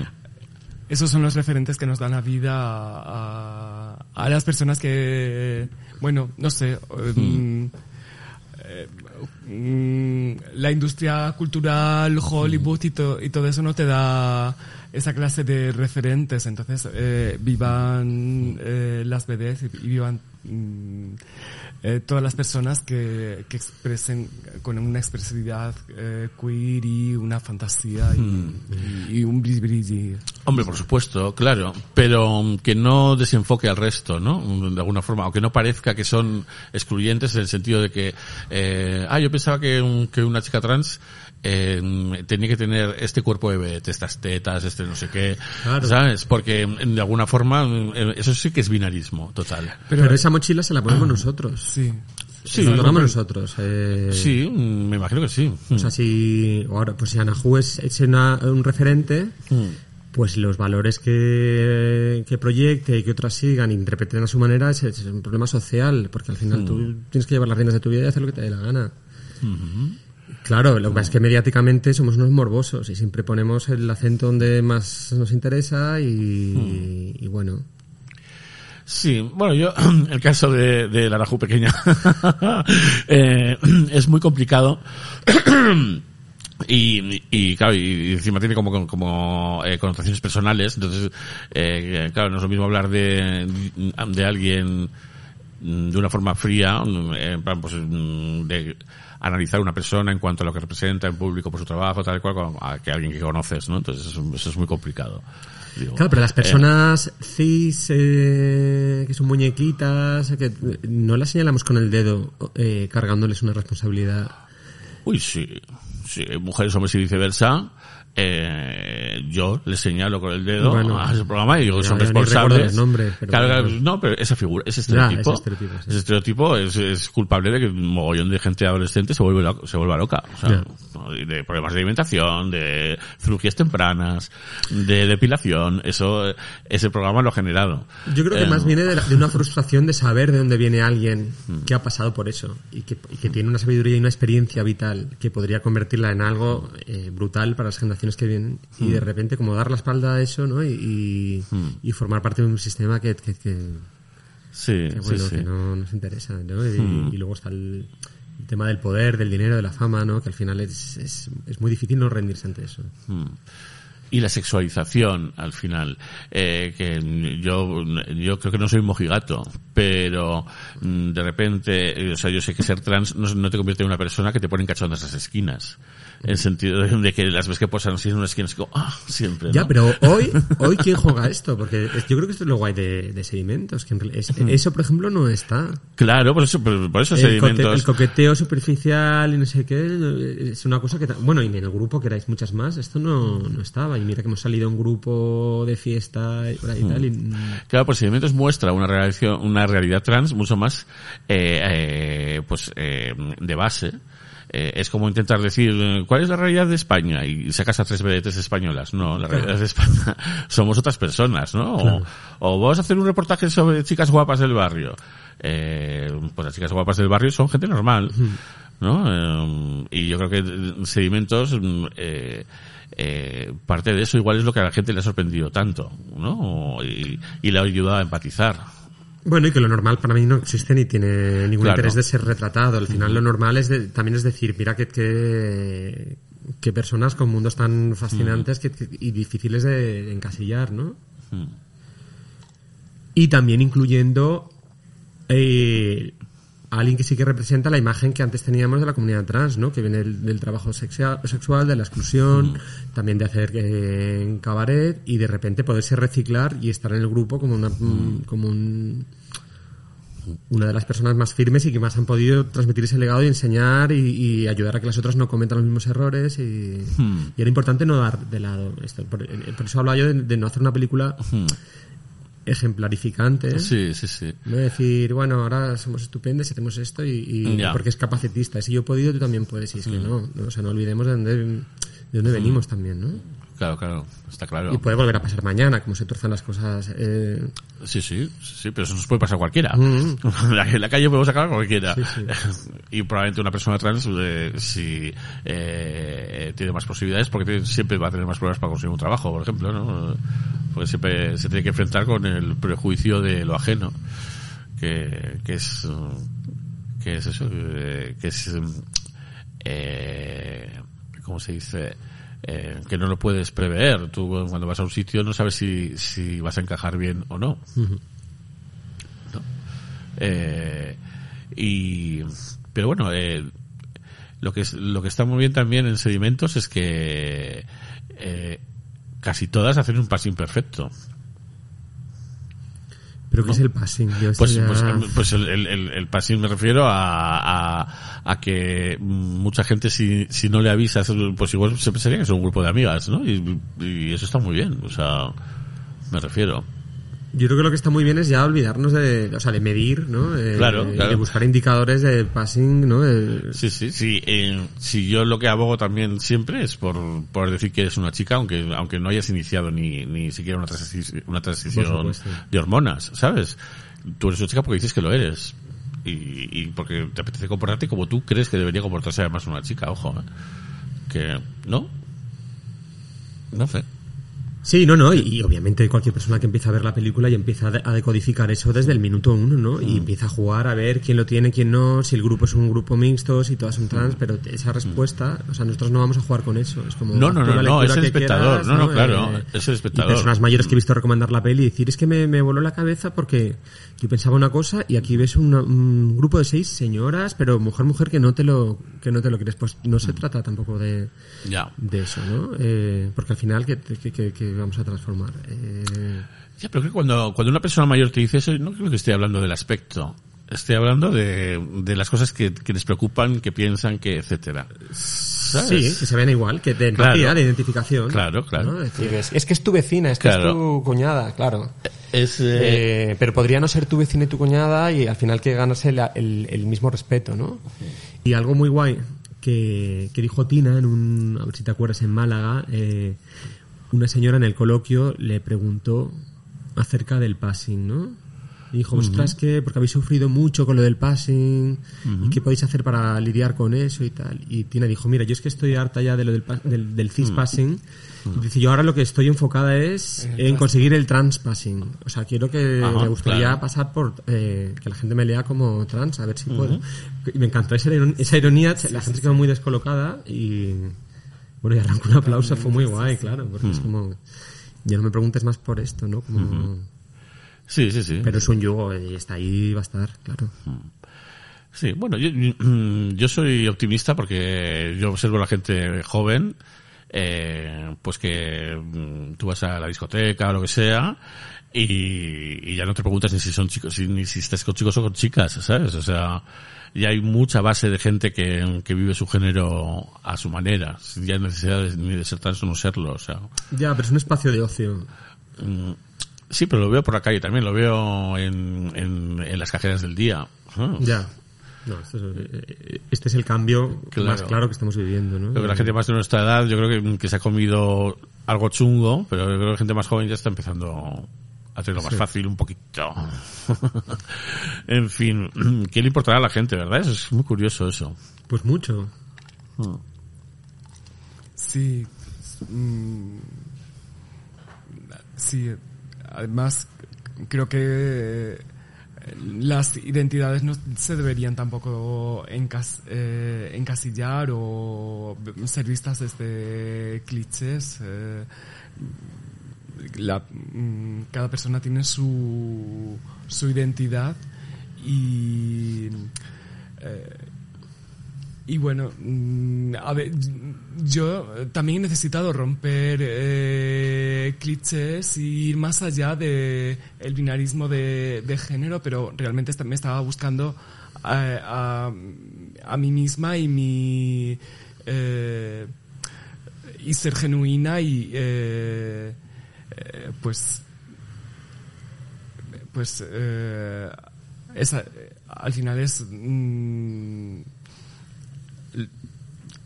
quien bueno no sé que, eh, lo que bueno que tiene este recorrido es eh, el aprendizaje de haber ido un poco contracorriente para eh, entender quién eres realmente Eh, y es eh, re- respetar tu identidad más allá de eh, esquemas sociales, clichés. eh, si me ha tocado estar, estar eh, esta condición, esta circunstancia, pues eh, quiero sacar ese, ese aprendizaje, ¿no? O sea, no, mm, no he hecho este recorrido para comulgar con unos estándares eh, ahí, sociales claro, claro. y y que me sirve también para, para entender y, y, y respetar todas las eh, realidades, ¿no? Sí, que ya has estado forzada a hacer un recorrido que a lo mejor no lo hubieras decidido así y eso te ha aportado algo que, que- que- que ya te sitúa en un lugar que es, eh, está por encima de muchísimas personas que no se han planteado nada acerca de sí mismos, de su propia vida, de su identidad, de su trayectoria vital. Y claro, eso no puede pasar en vano tampoco, ¿no? Eh, y de las pocas cosas que tenéis en común, porque son pocas, que es lo que contamos también con la peli, pero sí hay una inteligencia mm, muy bestia. y un sentido común, un olfato, ¿no? De lo que llamáis vosotras el radar también, ¿no? Eh, cuestiones que, que otras personas pues, ni las hemos vivido. De hecho, yo creo que te pasa a ti, Adrián, eh, eh, como a mí también me ha pasado, que desde muy pequeños eh, la gente trans que estaba en nuestro entorno nos gustaba, nos gustaba con- conocerla, apoyarla, estar ahí, mm, eh, porque veíamos que, que un- una persona eh, trans que nos encontrábamos ahí en el club y tal y cual, pues ibas a hacerte amiga, hablar con ella, a ver, a ver qué tal y porque es gente mm, que te aporta mucho. Claro, eso mismo. claro, y no sé dónde viene y muchas veces, y esta es la pregunta constante, ¿y por qué, por qué tú, y por qué este tema? ¿Por qué, por qué no has retratado, no? Si es colectivo, porque no haces una peli de gays? Claro. Y, y no sé, son un montón de, no dejo de planteármelo, pero sí que es verdad que desde pequeño siempre me ha, me ha interesado, porque al final ha sido como la, la cuestión que más me, me ha encendido la luz de, de- de cuestionar mi propio género, ¿no? Y cuántas cosas hacemos porque son aprendidas y, y lo que cuesta transgredirlas, ¿no? Y, subvertirlas. Y en, momentos de formación, eso pues cuando mm, antes de los 25 años, por ejemplo, pues eh, eh, vas a vas a juntarte con gente que te pueda enseñar cosas o que te resulte interesante o lo que sea, ¿no? Y y yo creo que a ti te ha pasado y a mí también me ha pasado siempre. Yo, yo me he juntado mucho con, con bolleras de toda la vida. Sí, es verdad. Eh, porque claro, a otro lado que como no te juntes con ellas no lo puedes entender, o sea, no puedes estar. Y luego con, con chicas trans y chicos trans es que mm, eh, al final o no te enteras o, o te encuentras pocos o te encontrabas pocos en, en aquel momento, ¿no? En tu camino. Eh, yo al estar mucho con bollas sí que me encontraba con chicos, pero no está tan relacionado tampoco, pero bueno, a veces pasaba. Pero, pero sí, eh, yo desde muy joven hice muchas amigas eh, que eran trans, pues no por nada, sino porque yo qué sé, por- porque era gente que te podía aportar muchísimo, ¿no? Y tal. Eh, y, y eso, luego ya pues pasa el tiempo y tal, yo me, me he metido en fregados de, todas de todas las clases y he tenido que decir que eres un transfobo y yo, joder. Te pasa. Pero tienen que decir también. Te o tienen que decir, es, sí. eh, Obvio, claro, porque todos somos todo, ¿no? Pero, pero, pero sí, digamos que yo he militado a mi manera mm, desde cuando no existía ningún tipo de movimiento. Bueno, y porque es política- políticamente incorrecto, ¿no? Eh, y esto ahora mismo pues es delicado también, sí, el lenguaje, las ideas, hay, hay que ver también. Sí, pero por ejemplo, tú que eres una persona adulta como nosotros, em, todas esas cosas del lenguaje, tal y cual, ¿te molestan de verdad o te sientes apelada o dices, mira, paso como pasas de tantas cosas, eh, a día a día, como todos hacemos, vamos? Yo, mm, sí, yo creo que el lenguaje siempre es una herramienta muy importante y, y hay que tratarla de una manera, pues, mm, no, a veces no entiendo muy bien los los eh, eh, los discursos que que, sub- que subyacen en lo políticamente correcto, pero eh, pero yo, yo, yo, yo agradezco el, un, us- un uso del lenguaje inclusivo y que, eh, bueno, mm, siempre me, han- me, han molesta- me han molestado pues apelativos, despectivos contra cualquier colectivo, eh, eh, un sobreexceso de, de etiquetas, poner la, eh, la etiqueta o el cliché o eh, organizar a la gente en, en, en colectivos, en clichés. Yo mm, soy mirada para todo, para todo eso y, y bueno, mm,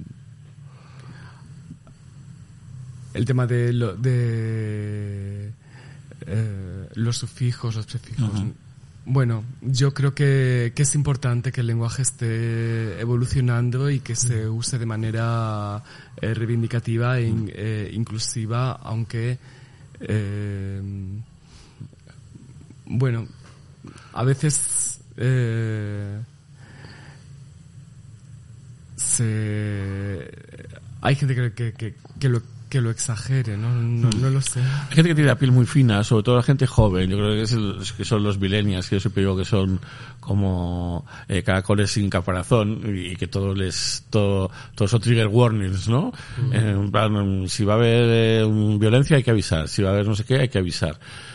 Eh, que yo no lo entiendo muy bien porque claro yo a fuerza de, de golpes pues eh, no eh, me he curtido mucho. Me imagino que la gente que es más joven pues será que de verdad les, les molesta o les ofende y es mejor avisar.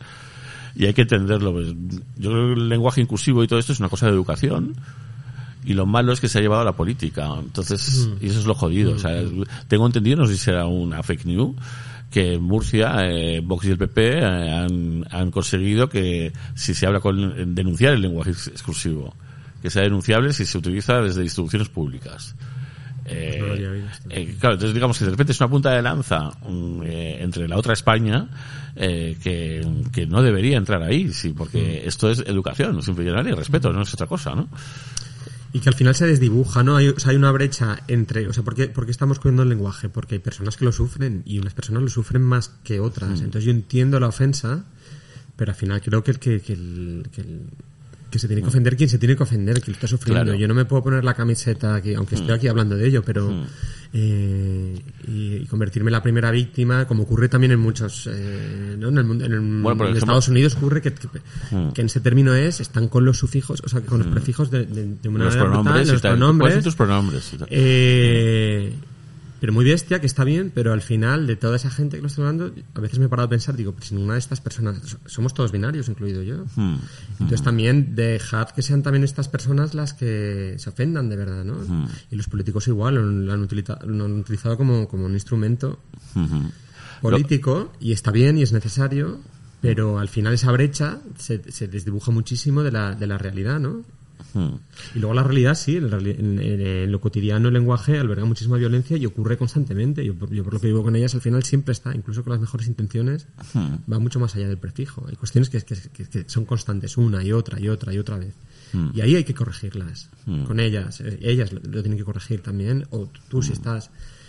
Pero cuando eso se lleva a, a lo público, se convierte en una estrategia política o, o- o se desdibuja. Sí, sí, eh, era, era bochornoso como esta feminista TERF española que parece, esta que es mayor con el pelo rojo, así, no me acuerdo el nombre, ahora se, se dirigía a Carla Antonelli como el diputado este, no sé qué. Y horror. y dice, pero qué horror, ¿no? O sea, eh, es una locura, ¿no? Estás, estás utilizando eso para hacer daño, para... eh, No entiendo qué le ha pasado a Lidia Falcón. eso, Lidia Falco, eso es. Hmm. No entiendo, vamos. eh, No, no lo entenderemos. eh, no- y no es algo debatible, o sea, no, por, por más que trates de entender. es ejercer la eh, la cuota de la cuota de violencia que te proporciona el machismo y el patriarcado. Sí, absolutamente. Sobre todo al, al dirigirse a, um, alguien como Carla Tonelli de esa forma, ¿no? Que um, eh, hacerlo así, es, es, mm, tienes que pensarlo antes de decir el diputado, porque es, es imposible. Era una Claro, diputada. ni ella, ni ella misma lo puede ver así. O sea, ¿creéis que realmente puede ser una estrategia como para ganar apoyo? O... Hombre, yo es que le escuché decir esas cosas en Teleeconomía. Eh, eh, que decía el, este, ¿cómo se llama? El jefe de Teleeconomía, no me acuerdo ahora, este del pelo blanco, decía, ¿quién me iba a decir que me ibas a entrar con una comunista? Aquí a, verdad, a hablar sí. y que íbamos a estar de acuerdo, pues fíjate. Y ahí se en ese caso de esa niña que fue al congreso en Cáceres en Badajoz, ¿no? Y salía pues esa niña hablando, Elsa, es, y decía, decía Lidia Falcó, ah, esa madre tiene que quitarle la custodia. Por, Porque ella realmente lo cree. por criar a esa niña. Ellos hablan, sobre todo hablan del tema de, de, de las transiciones en la minoría de edad. Yo por lo que vi en esa entrevista, lo que, lo que les parecía intolerable, ¿no? Claro, y Que digo es yo, como ¿y qué- el qué- aborto en la minoría de edad también. ¿Qué Bueno, chica, contacto tienen estas personas Hmm. con los menores y las menores trans? Digo yo, ¿eh? O sea, Hmm. por lo menos, pues... Si vas a lanzar Sí, sí. esas bombas, no sé, me gustaría saber a cuántas has conocido, porque... es- Porque, porque las bombas de los cuartos de baño de- Bueno, por favor. y las bombas de, de los delitos de, de género y decir, no, pues un hombre que mata a su mujer y dice que es mujer. Claro, Eh, todos los días, sí, o sea, sí, ¿sabes? Claro, eso son fake news, todo, todo son fake news. Es todo mentira.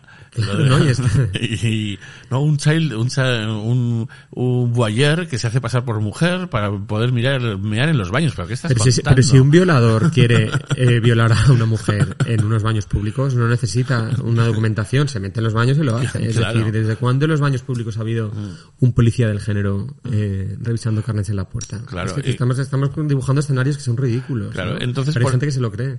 Y ya de ahí, como eso era tan ridículo, pues pasaron al escenario de los niños. ¿Qué va con los niños? Claro, y la, bueno, y la protección del menor, que Mm. parece que todo, todo el mundo gira en torno al menor. Antes no se protegía nada, o sea, un niño era como lo último. Ujú. Y ahora todo depende de que el niño vaya...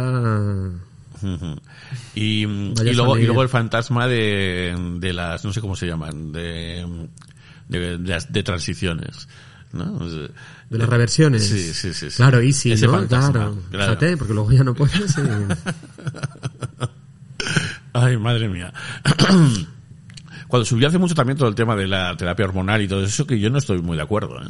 ¿Con qué? Eh, mm, pues con que si eres trans te tengas que pasar por una terapia hormonal. Pero esto nadie, o sea, ¿Eh? que, que estamos todos de acuerdo en que esto es algo muy, muy personal.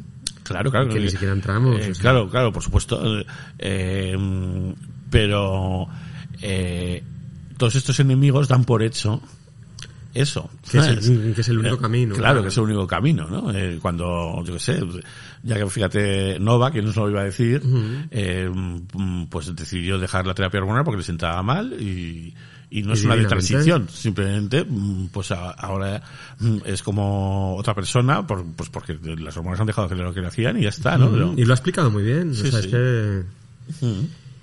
Eh, pero es lo que eh, decíais el otro día, Saya, que dices, al final nos caen por todos los lados, ¿no? Siempre como el cuestionamiento está ahí. Eh, si nos hormonamos, porque este no debe ser el camino, porque estamos como siguiendo un sistema binario. Si no lo hacemos, porque al final, eh, pues no... Claro, si no lo hacemos, pues no te pueden cambiar el nombre, no puedes ¿Cómo hacer nada. ser una mujer, claro, no, no te eh, reconocen nada. nuestro cuerpo es que eh, traicionamos la, la, eh, nuestra condición de, Claro. de trans, ¿no? O sea, eh, Hmm. ahí, ahí se lanzan eh, mensajes de, de todo tipo. Como Y que todo el mundo la- tiene una opinión sobre esto, ¿no? Eh, que, la- que la- las cirugías son una eh, una mutilación se dice eh, hay gente que lo dice así sin ningún eh, sin ningún pudor y, y bueno pues eh, es algo personal, ¿no? Eh, y ya está. Hazte una y opinas, Claro, o sea, hazte una y claro. nos lo cuentas, claro. eh, sé. Sí, sí. ¿No? O sea, sí, se creen eh, se creen con derecho a opinar sobre la vida que no les toca sí, sí, no, y se ponen la camiseta sobre cosas que se imaginan, ¿no? Eh, y bueno, Y que es tan obvio que no, que no le incumben. Claro. ¿Sabes? Porque, eh, no sé. no sé. usan como como como arma política o, o Hmm. de su ideología no quieren no sé Hmm.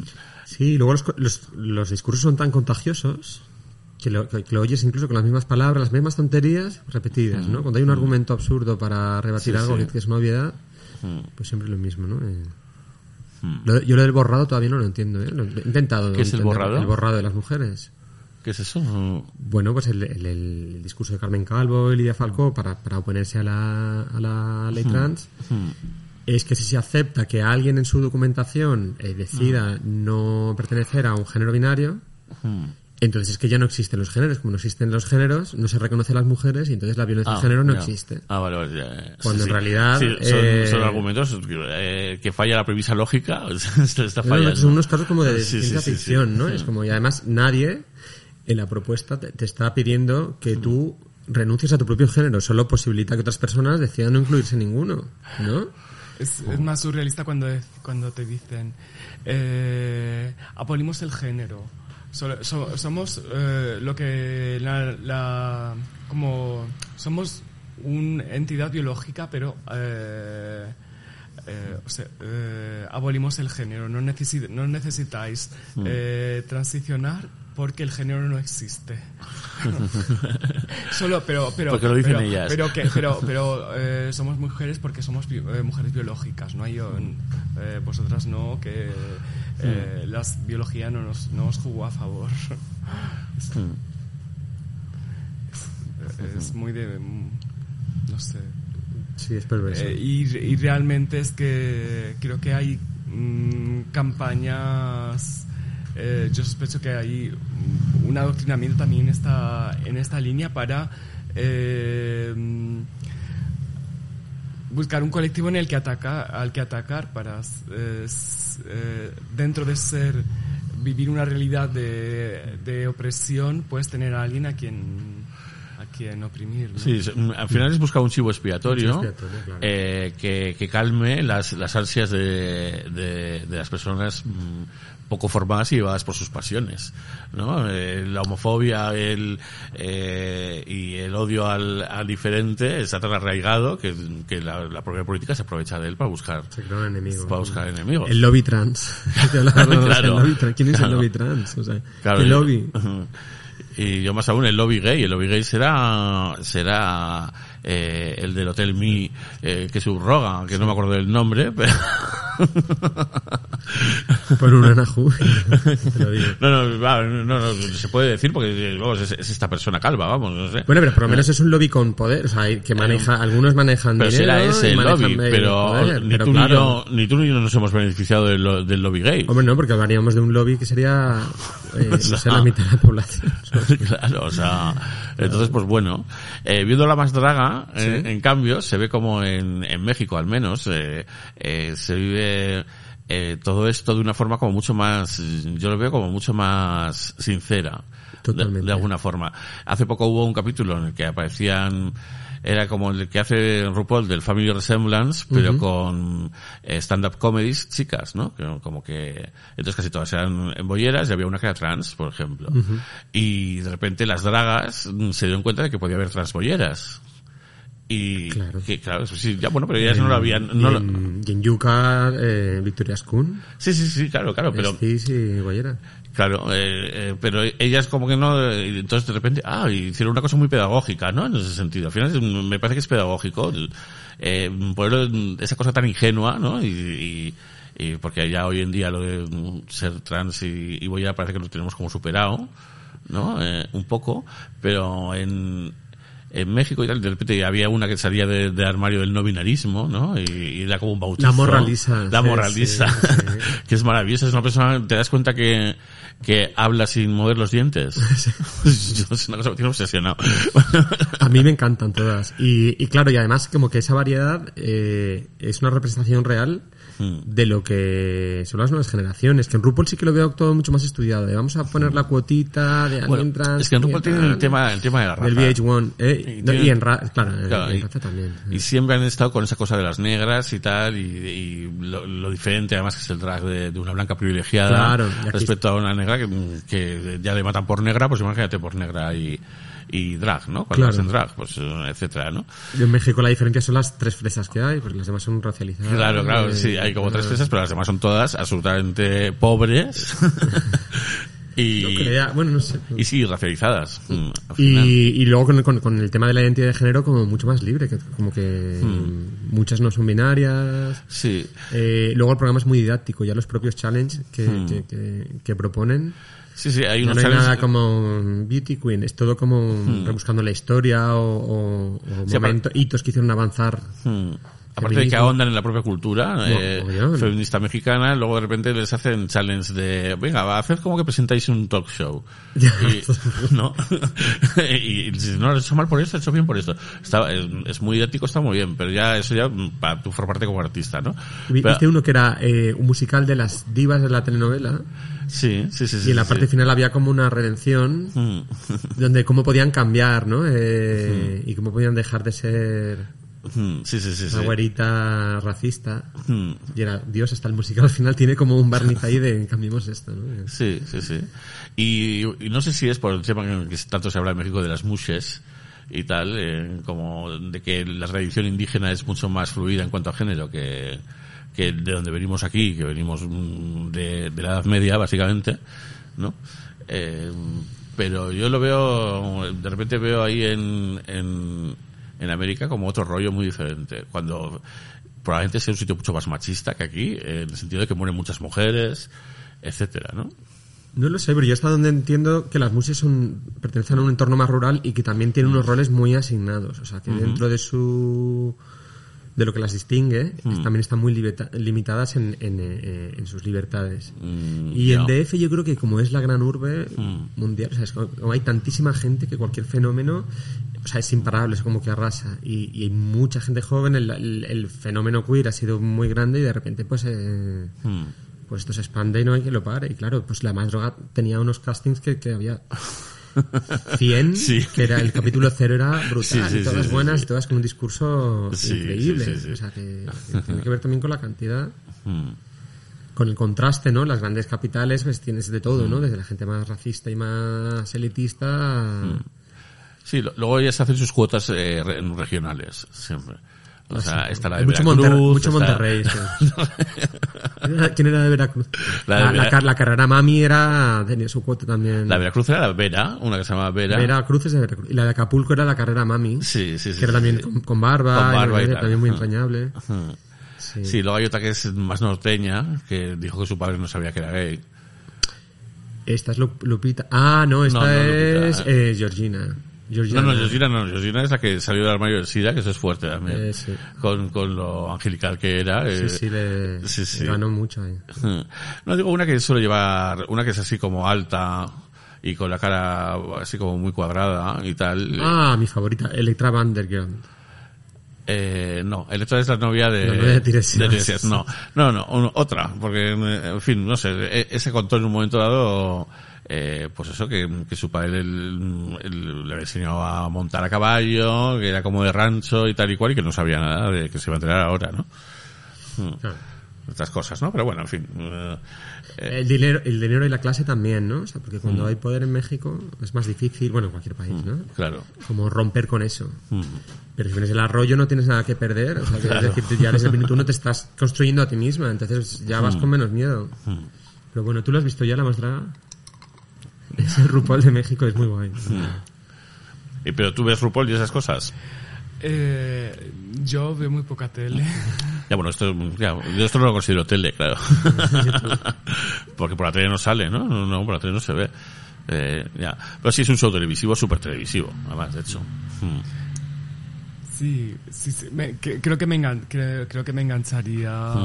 que- que- eh, pero bueno, mm, también eh, me gusta no olvidar a todas esas drags y transformistas que, eh, que ha habido mucho antes de este fenómeno. Y- Claro. Y, bueno, tenerlas presente también. Eso falta. Gente Mm. más mayor. O sea, no hay ninguna mayor. En México, No. eh, no, letal, únicamente. No sabemos la edad. Puede tener Uy, yo 27 estoy, yo, estoy en, o fo- yo 60. estoy en foros donde, donde te cuentan todo el detalle, muchas cosas, claro, es Ah, la gran sí, yo no me incógnita imagino la edad y te de- ponen fotos, es calva, por ejemplo, que eso es normal también. Mm. Y hay fotos out of drag. Eh, hay algunas fotos, sí, Ah. sí, sí, sí, sí. Y también como con la odian tanto, pues, Bueno, pero en, en el jura- en, las barti- en las barquitas de Chuchimilco sí que hay eh, gente mayor y, y- Sí. y muy mayor, claro. sí, esta Pero en que está de jurado no. este año, em, Ricky Lips Ricky tendrá Lips también es una edad. por ejemplo. Que no lo Mm. sabemos. Sí, no lo sabemos. Pero ella se presentaba con su nombre de chico antes, curiosamente, eh, porque Ricky Lips aparece en la temporada anterior para hacerles el coach de eh, la más famosa, que es el Snatch Es el Game. Snatch Game, sí. Entonces dijo, yo soy José María no sé cuántos, Ricky Lips, o sea, así se presentaba, que esa es la manera antigua. Porque Paco España... eh, Bueno, esta siendo un gente se nombre presenta- se- andrógino. claro, se Ricky, Sebas, Tony, son nombres sí. que, que Mm. Funcionan para las dos cosas, ¿no? Sí, sí, pero no, era diferente, no, no se llama Ricky no sé qué, no. O ¿Ah, sea, no? era diferente, era diferente, pero bueno, da igual. O sea, la cosa es que hay una, a mí me parece muy old school eso de, mm, de presentarte eh, con el nombre de chico y tal. Eh, Yo es que también viendo a, a drags eh, argentinas, muchas lo hacen también, ¿no? Las mayores. Siempre, sí, sí. Porque quieren como subrayar, ¿no? Eh, esta mujer que estás viendo se llama Sergio. ¿Tú has visto el de Argentina? Que es maravilloso. Se llama eh, Juego de Reinas Batasha Drag. Ah, no, yo he visto... Está en YouTube. Vale, vale, vale. Yo he visto el de Chile. Ah, claro, de Switch. de Switch. Pero eso es, es noche de fiesta con... Claro, es muy para dinero y para familia y tal, y, y todo eso Sí, vas a sí, sí. encantar. Pero el de Argentina es, ni siquiera es Buenos Aires, es en Salte, Jujuy. Ajá. Entonces los fines de semana les el patrocinador es Flechabús, que es una compañía de buses, las mandan en un Flechabús a Jujuy con, con el equipaje ahí y lo hacen todo ellas y es brutal. Eh, no, y entiendes mucho sociológicamente de cómo funciona aquello. Ujú. Un lugar donde realmente, que, o sea, como mucho valor plantarse ahí y, hacer esto. Y se hablan en masculino, incluso cuando van montadas, todo es en masculino. Ya. En Chile pasaba también. Pan también. Sí, sí, sí. Son, son formas. Y claro. se hablan de tra- eh, los transformistas. Mm, Claro. Una cosa muy eh, anacrónica, ¿no? Sí, sí, sí. Mm. Bueno. Sí, pero aún así, eh, sí. Yo, de hecho, pues las grandes del, del Anoite, Sandra, que yo le hice un documental, eh, a Sandra, eh, eh, Ricky, eh, muchas, mm, luego las veías en su día a día en Chueca, yo creo que eran trans sin saberlo. Al final. O personas no binarias, Eh, sí, o personas no binarias directamente, ¿no? Eh, pero aparte de que eran super artistas en el escenario, que cuando subían no podías mirar a otro lado, eh, luego las veías en su vida diaria eran super militantes de, de, de- de lo suyo, ¿no? Claro, y, y, y- y- exacto, militancia, que, que, no, Mm. que muchas veces la militancia ya es eh, Y la, y la pan, vivir, claro. vivir, Mm. vivir tu vida y, de tratar de volver entera. O sea, Sí. esto ya es un acto político, ¿no? Claro, que lo que decías ella, no vamos a olvidarnos de estas transformistas, eh, mm, que si la palabra es tan fea, pero es que en realidad mm, no solo lo hacían en el escenario, también mm, constantemente, ¿no? En realidad. Y, y, y sí, yo no sé si ese, show, eh, ahora el show de Draja ha ido como a, a sustituirlo, ¿no? De alguna forma, ¿no? Pero bueno, pues, también no podemos ser unas antiguas, y decir que todo ha de ser mejor. Es como...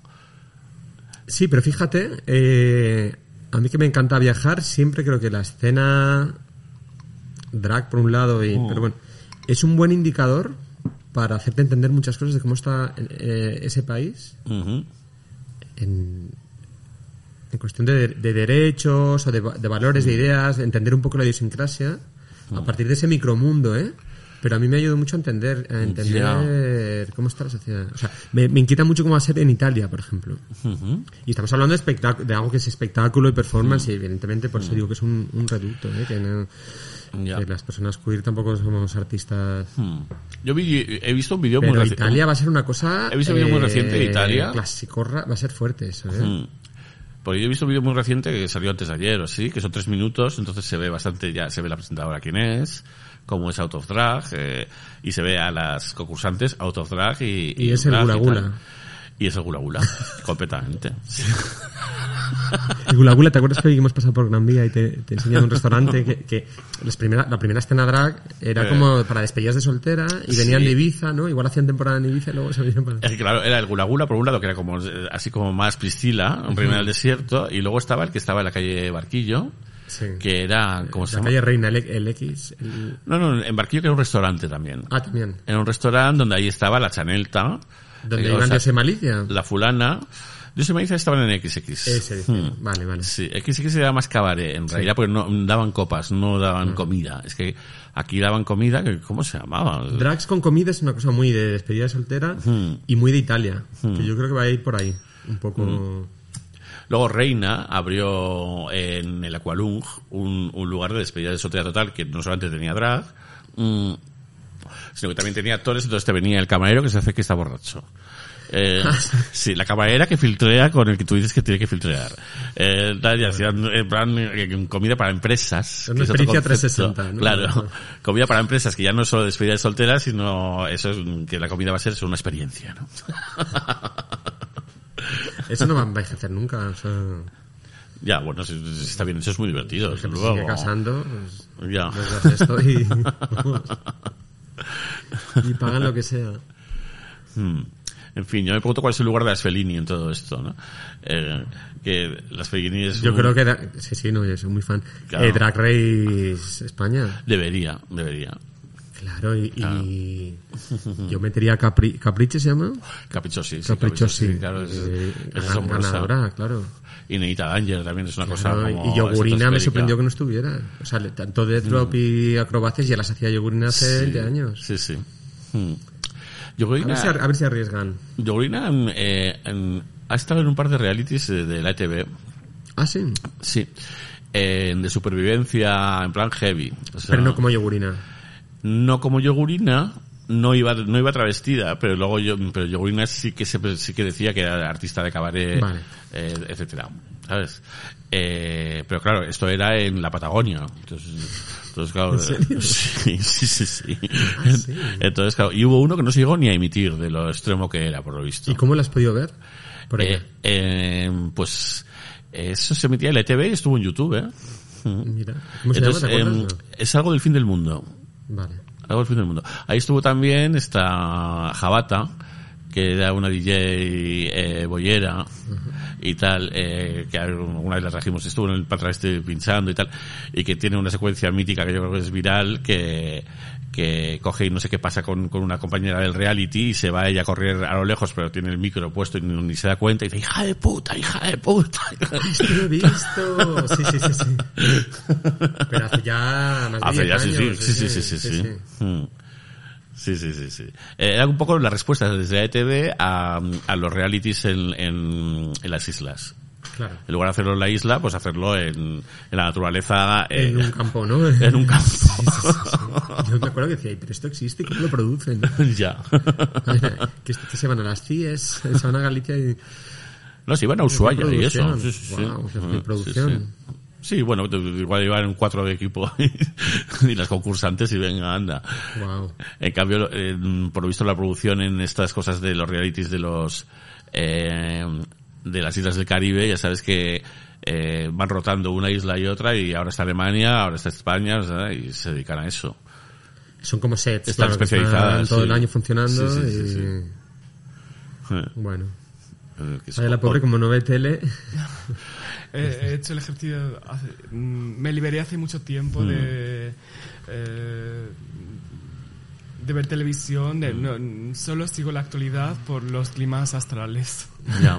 Y las- Yo a raíz de la pandemia dejé de ver eh, televisión en plan magazines, eh, noticias, cosas así, porque me ponía tan negro que todas dijeran lo mismo y que no hicieran más que meter miedo y un lavado de cerebro tan evidente. Si era necesario en un momento ya como de desconectar, de Claro no sé cómo son las cifras, no sé. Claro, cómo- tuve que salir de ahí y ya mm, en cuanto sales, has salido. Luego volver es muy fácil, pero en cuanto sales, has salido. Y tú que hablas de esoterismo, cuéntame, ¿qué es lo que te va a ti? Uh. ¿Cuál es tu campo? Bueno, mm, eh, yo he sido artista, Ujú. mm, ahora estoy muy metida en, en astrología, eh, el mundo de la, de la espiritualidad también me, mm, me llama pues, también un poco para... eh, para abrir horizontes, eh, no lo sé, me siento... eh, es algo muy vocacional que, que tuve siempre y que, bueno, pues ahora es un poco una herramienta para entender la, el lenguaje de la realidad. Pero bueno, es, es eh, pues entender eh, la realidad a través de estos arquetipos. Bueno, Para eso es, de hecho, de hecho, el, el ocultismo no es más que eh, una forma de explicar el mundo y el lugar de, de cada uno en el mundo, ¿no? De hecho, eh, te, te quería preguntar, claro, el tema de la, de la tarta con marihuana, eh, ¿ocurrió en vuestras reuniones previas o se planteó para, para la película? Se replicó en la película. Fue para la película. Fue para la película.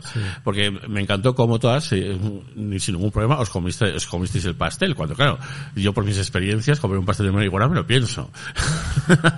Muchas cosas que si las, si las preparas en mano no, No, no, digo que, de la misma ya, manera. digo Entonces que, aquí... que si hubieran ocurrido, o sea, porque cada uno tenemos nuestra forma de acercarnos a los enteógenos. Claro. Entonces, eh, puede haber alguna que diga, me, hizo mucha gracia Cristina, que fue como loca. Por...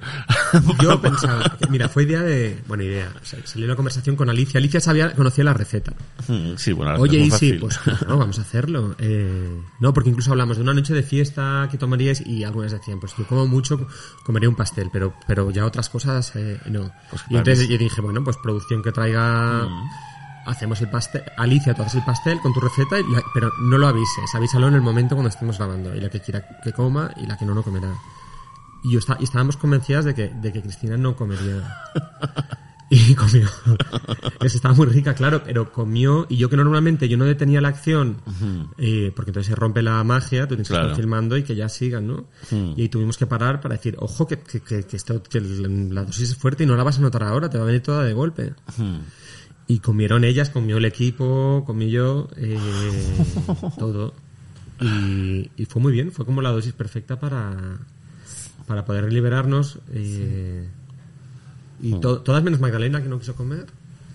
Y Pero no, no, no era una costumbre de que No, tuviéramos no lo habíamos hecho nunca, antes. nunca, nunca lo habíamos hecho. No, pero por eso mismo, en, tan tranquilamente, eh, integrarlo sin haberlo hecho nunca, eh, me pareció guay, por, por un lado, y por otro lado, claro, en- en- yo mis, eh, yo hace que no, que no fumo porros o que no, eh, siglos, ¿no? Porque y yo recuerdo, eh, esa marihuana o el hachís ingerido de, de los pedos más intensos de mi vida. O sea, de wow, da cuidado. de golpe. O sí. Y sea, la resaca también fue.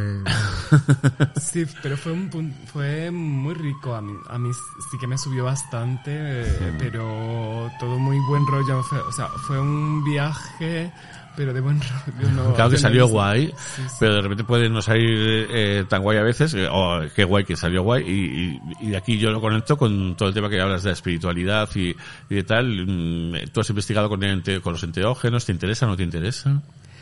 Eh, no, no he experimentado Hmm. mucho porque eh, mm, pienso que no tengo mucha tolerancia y que me podría Hmm. ir fácilmente para el otro lado. Pero bueno, yo en mis tiempos... Por pues, respeto, que digamos. Mm. eh, sí, pero- porque me, me, me da, me da mucho respeto. Bueno, Mm. eh, sí que mezclé cuando salí a bailar, pues eh, era un... O sea, para mí las drogas son baile. Claro, es una pastilla, un no sé qué, tal.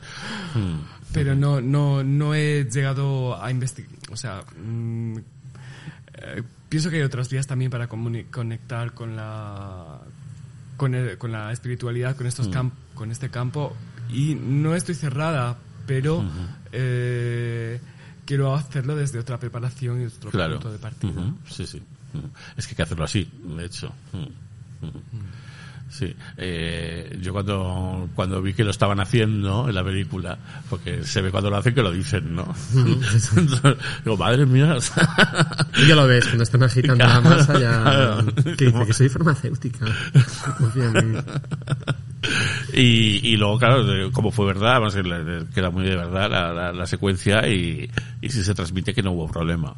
O sea que me, me encanta estas em, eh, representaciones de, de ese tipo de de ese tipo de consumo eh, que se vea de, algo, de una manera positiva, ¿no? O sea, me parece guay.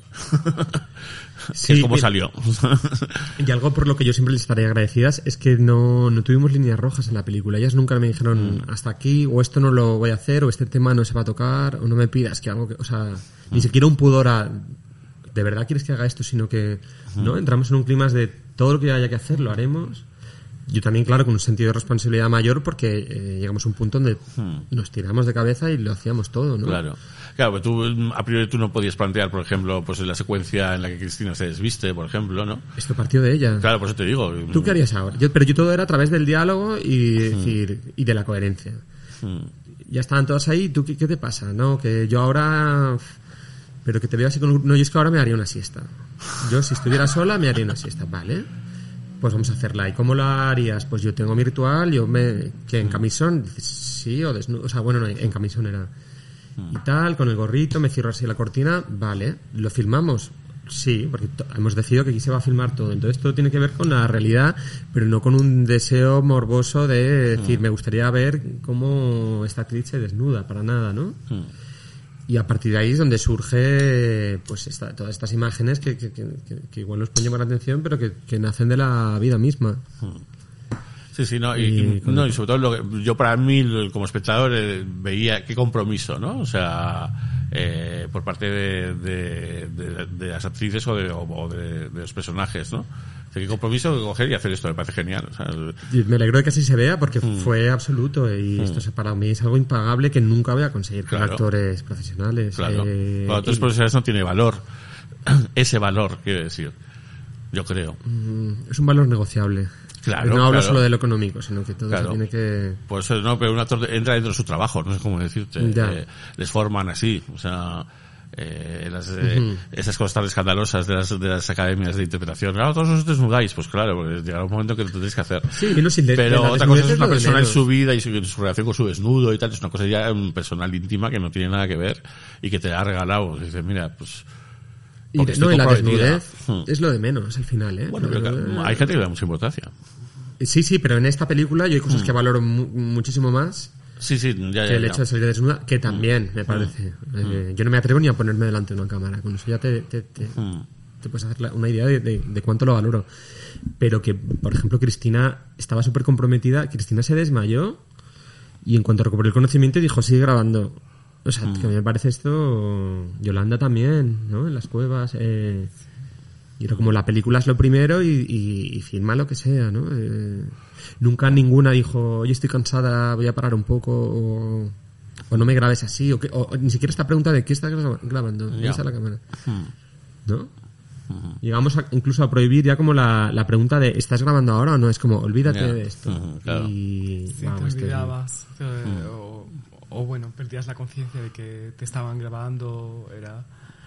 No, no, no estabas ahí para las cámaras, eh, eh, ellos estaban sin, sin molestar, Adrián y, y, el, equ- y el equipo, y, y no nos sentíamos invadidas, ni dirigidas, ni, eh, ni, ni actuábamos de cara con esa conciencia, ¿no? De que tenemos un, una cámara delante y eh, esa confianza es algo que yo quería destacar también. Y, y algo muy delicado como es salir sin maquillar, salir recién levantada. Sí, esa cosa de, de Para salir... Cristina salir sin peluca, esto es, eso Claro. es mucho más. Claro, sí, yo, yo cuando hablo de desnudar hablo de quitarse la peluca. También, ¿eh? claro. Eh, me refiero a eso, lo de desnudar. Eh, que alguien que vive con peluca, quitarse la peluca es, mm, en fin, un hombre, una mujer, eh, da igual quién sea. Claro, es decir, aquí estoy yo. Claro, quitarse la peluca es, es una cosa que no se, no se hace. Y eso el público lo ha entendido muy bien. El público ha- podido entenderla en toda su dimensión Hmm. gracias a esa valentía también. Hmm. No decir, vale, es que esto es, aquí no hay artificio, o sea, no hay, no, no, no me está mostrando una máscara. Y, y luego la luz era la, la natural todo el rato. La Natural, luz natural. O sea, no, no, no había, no, no poníais focos. natural, luego velas, por la noche utilizamos muchas velas. Y no sé si había algún LED para reforzar algo, pero era Hmm. luz natural. Claro, yo creo que te saca más, fíjate, tener unos focos que tener una cámara. Yo, para mí. Mucho más. Digo, de cara a, hacer una interpretación, una improvisación, un tal. Y la pértiga Claro, invade mucho más invade que mucho la más. cámara. Mm. Porque tú la pértiga la tienes que acercar a la cabeza siempre. Siempre. Y la cámara la puedes tener más cerca, menos. es- es- Fíjate, eso me ha recordado que hay un ejercicio de sonido muy bueno en la película. Pues gracias porque. Porque vi que era problemático, claro, y, y de hecho, eh, problemático en el sentido de que una película si tiene más sonido es amateur. Ya. no, y había unos trabajos de, de campos de sonido, eh, había veces que se les veía de lejos Mm. y el sonido estaba perfecto todo el rato. eh, Qué bien que me digas los micros no se veían, ¿sabes? Eh, y estaba bien trabajado, o sea... Sí, y- esto lo hizo todo Ana y una pasada como trabaja, la verdad. Y muy a favor de ellas, Mm. siempre un trabajo muy invisible, la- eh, los micros ya estaban hechos, ya, ya se daba por hecho, ya estaba todo sonando bien, aún así es complicado, claro, no, no es como un trabajo, como un rodaje con, con, con varios sonidistas. Claro, y el eh, sonidista típico además mm, es el que más corta, es el que más eh, molesta muchas veces, porque claro, él está escuchando y dice, uy, esto no puede ser, venga. Yo no tenía esa experiencia, ¿eh? y- los sonidistas. Ah, yo sí. mm. De estudiantes sí, pero Yo en la tele, yo en la tele he tenido, sí. Mm. aquí hicimos como un pacto y nadie cortaba nada. Y Hombre, si, claro, ya, y sí, si el plano quedaba bien, quedaba bien, Mm. y si quedaba peor, pues como decía Laura, pues como churros, pero Mm. Pero era como, bueno, ya habrá tiempo para todo, pero si está sucediendo algo, íbamos todas a favor de esto Mm. y nadie lo, nadie lo paraba. Pero yo sí vi un trabajo desde dirección en la que se estaba trabajando en planos sonoros y en desafíos sonoros. Que desde Mucho. dirección eh, se podría haber simplificado. O, ¿sabes lo que Claro, ahí decir? está mi trabajo Claro, también. claro, Yo trabajo para que lo que se vea se lea como orgánico, pero es mentira. Hay muchísimo Mm. Claro, truco. Y, yo, y yo dirijo pensando ya en montaje. Mm, Entonces claro, yo estoy mirando, pero estoy escuchando y ya sé ya el tema, cuánto tengo cubierto, qué falta. Mm. También para pedirles lo mínimo que no repitan. No me gusta pedirles que repitan algo porque ya la repetición ya, ya va a estar vale. mecanizada. Mm, Claro. ¿no? Entonces, eh, bueno, hay mucho de intuitivo y de adelantarse y de tener un equipo que lo, que lo entienda. Pero bueno. No, qué bien que, que, que para ti se haya escuchado bien. Se nota, sí. La técnica siempre es la gran enemiga de la naturalidad. Mm, Claro, claro. Mm, Y contra esto, ¿no? Claro, y eso pues pasa en la, en la más draga, por ejemplo. En el Rec Room, claro. en el Nick Cosmetic. Sí. Sí, y, y por ejemplo los, los grandes hitos de RuPaul Drag Race eh, se comenta que son repetidos. Eh, ¿Ah, sí? Sí, por ejemplo, eh, cuando Mimian Forst eh, coge a uno en brazos y la tira, A India Ferra se lo hizo dos veces. ella Ferrer se lo hizo dos veces, pues porque, porque no, no lo cogieron bien las cámaras. está cayendo un mito, no. Eh, Bueno, pero mm, eh, nos lo hemos creído. Yo sé que los lip syncs los hacen dos veces. Sí, Porque a sí, veces, sí. Hay veces y hay no llevan los pendientes. de claro. récord muchas veces, sí, sí, sí. Para que si quieren echar a alguien, busquen. Claro, eh, hacer un cuando- montaje a favor o en cuando contra. patina. Sí, sí, sí. No, nosotros no repetimos mucho.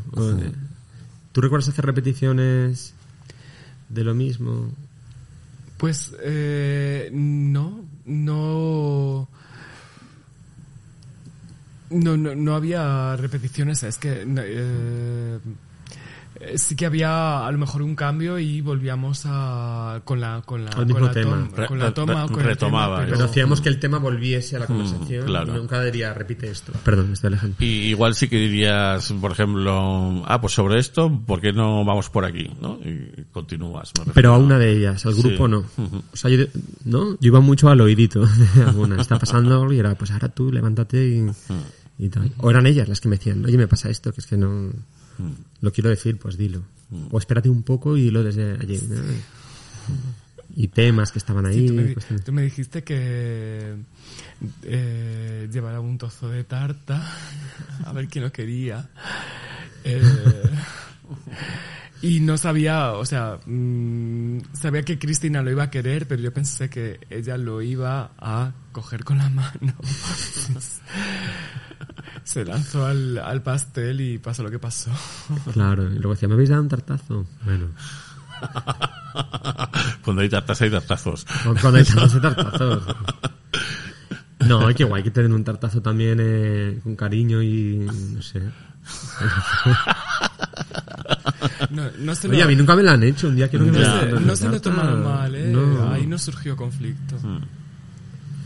Oye, lo siento, pero, pero es, una cosa inocente. no Hombre, sé, claro, no, no. es una cosa, en fin. Y nunca estuvo planeada. Ahora vas y le das la tarta. Dijo, toma, y se, y se puso a comer. Pues bueno. ya el trozo que era grande, ¿sabes? en fin, pero luego, luego cuando, cuando eh, Cristina se, se sincera o lo que sea con, ¿cómo se llama? Con Yoli. con Jolly y tal, ahí que ella llora y se le pone la mirada de Penélope Cruz.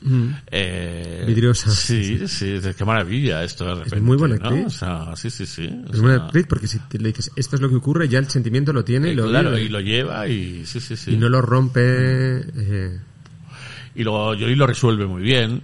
Eh, porque ese es un- a todos nos ha pasado, ¿no? Que alguien de repente te está contando algo y que se te pone como medio a llorar y tú intentas llevar la cosa como sin decir no llores porque no, hay- no es lo que hay que decir, sino de otra manera para que mm, un poco esa persona no se hunda, ¿no? para aligerar un poco Claro, la- claro, y eso mm, todos lo hemos hecho en la vida y ahí de repente aparece, ¿no? Esta es una cosa guay.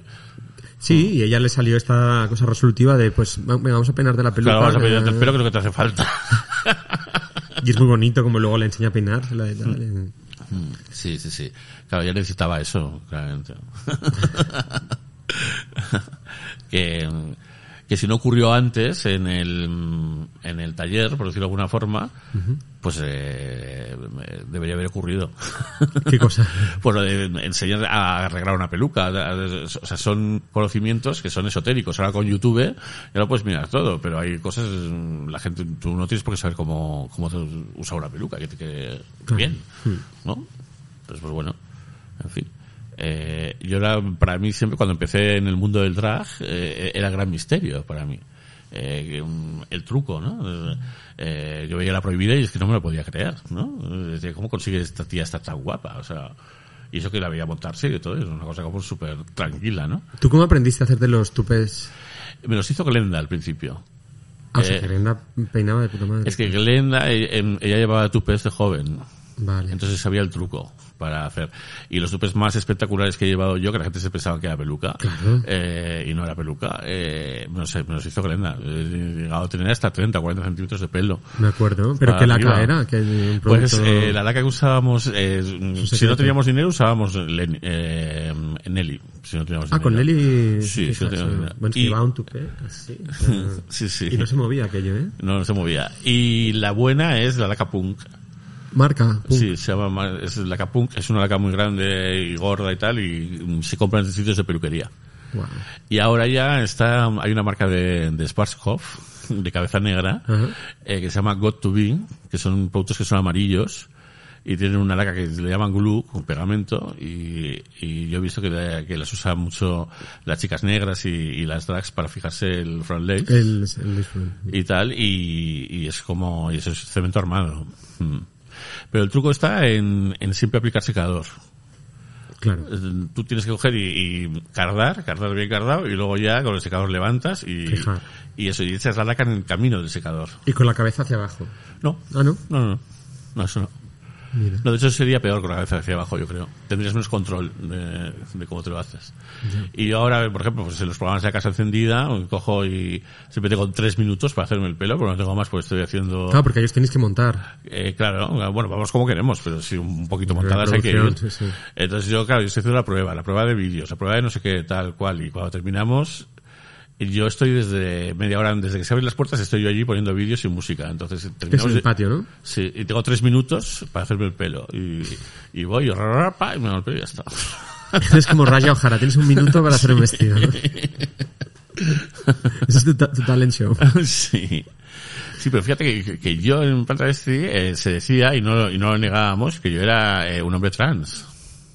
O drag king. Ah, trans. Sí, Sí, sí, sí, sí, y claro. tú no lo negabas. ¿no? No, yo no lo negaba. Y, y eso, que por aquel entonces salíamos juntas, Mm. decía, ah, Agnes conmigo siempre se ha comportado como un hombre.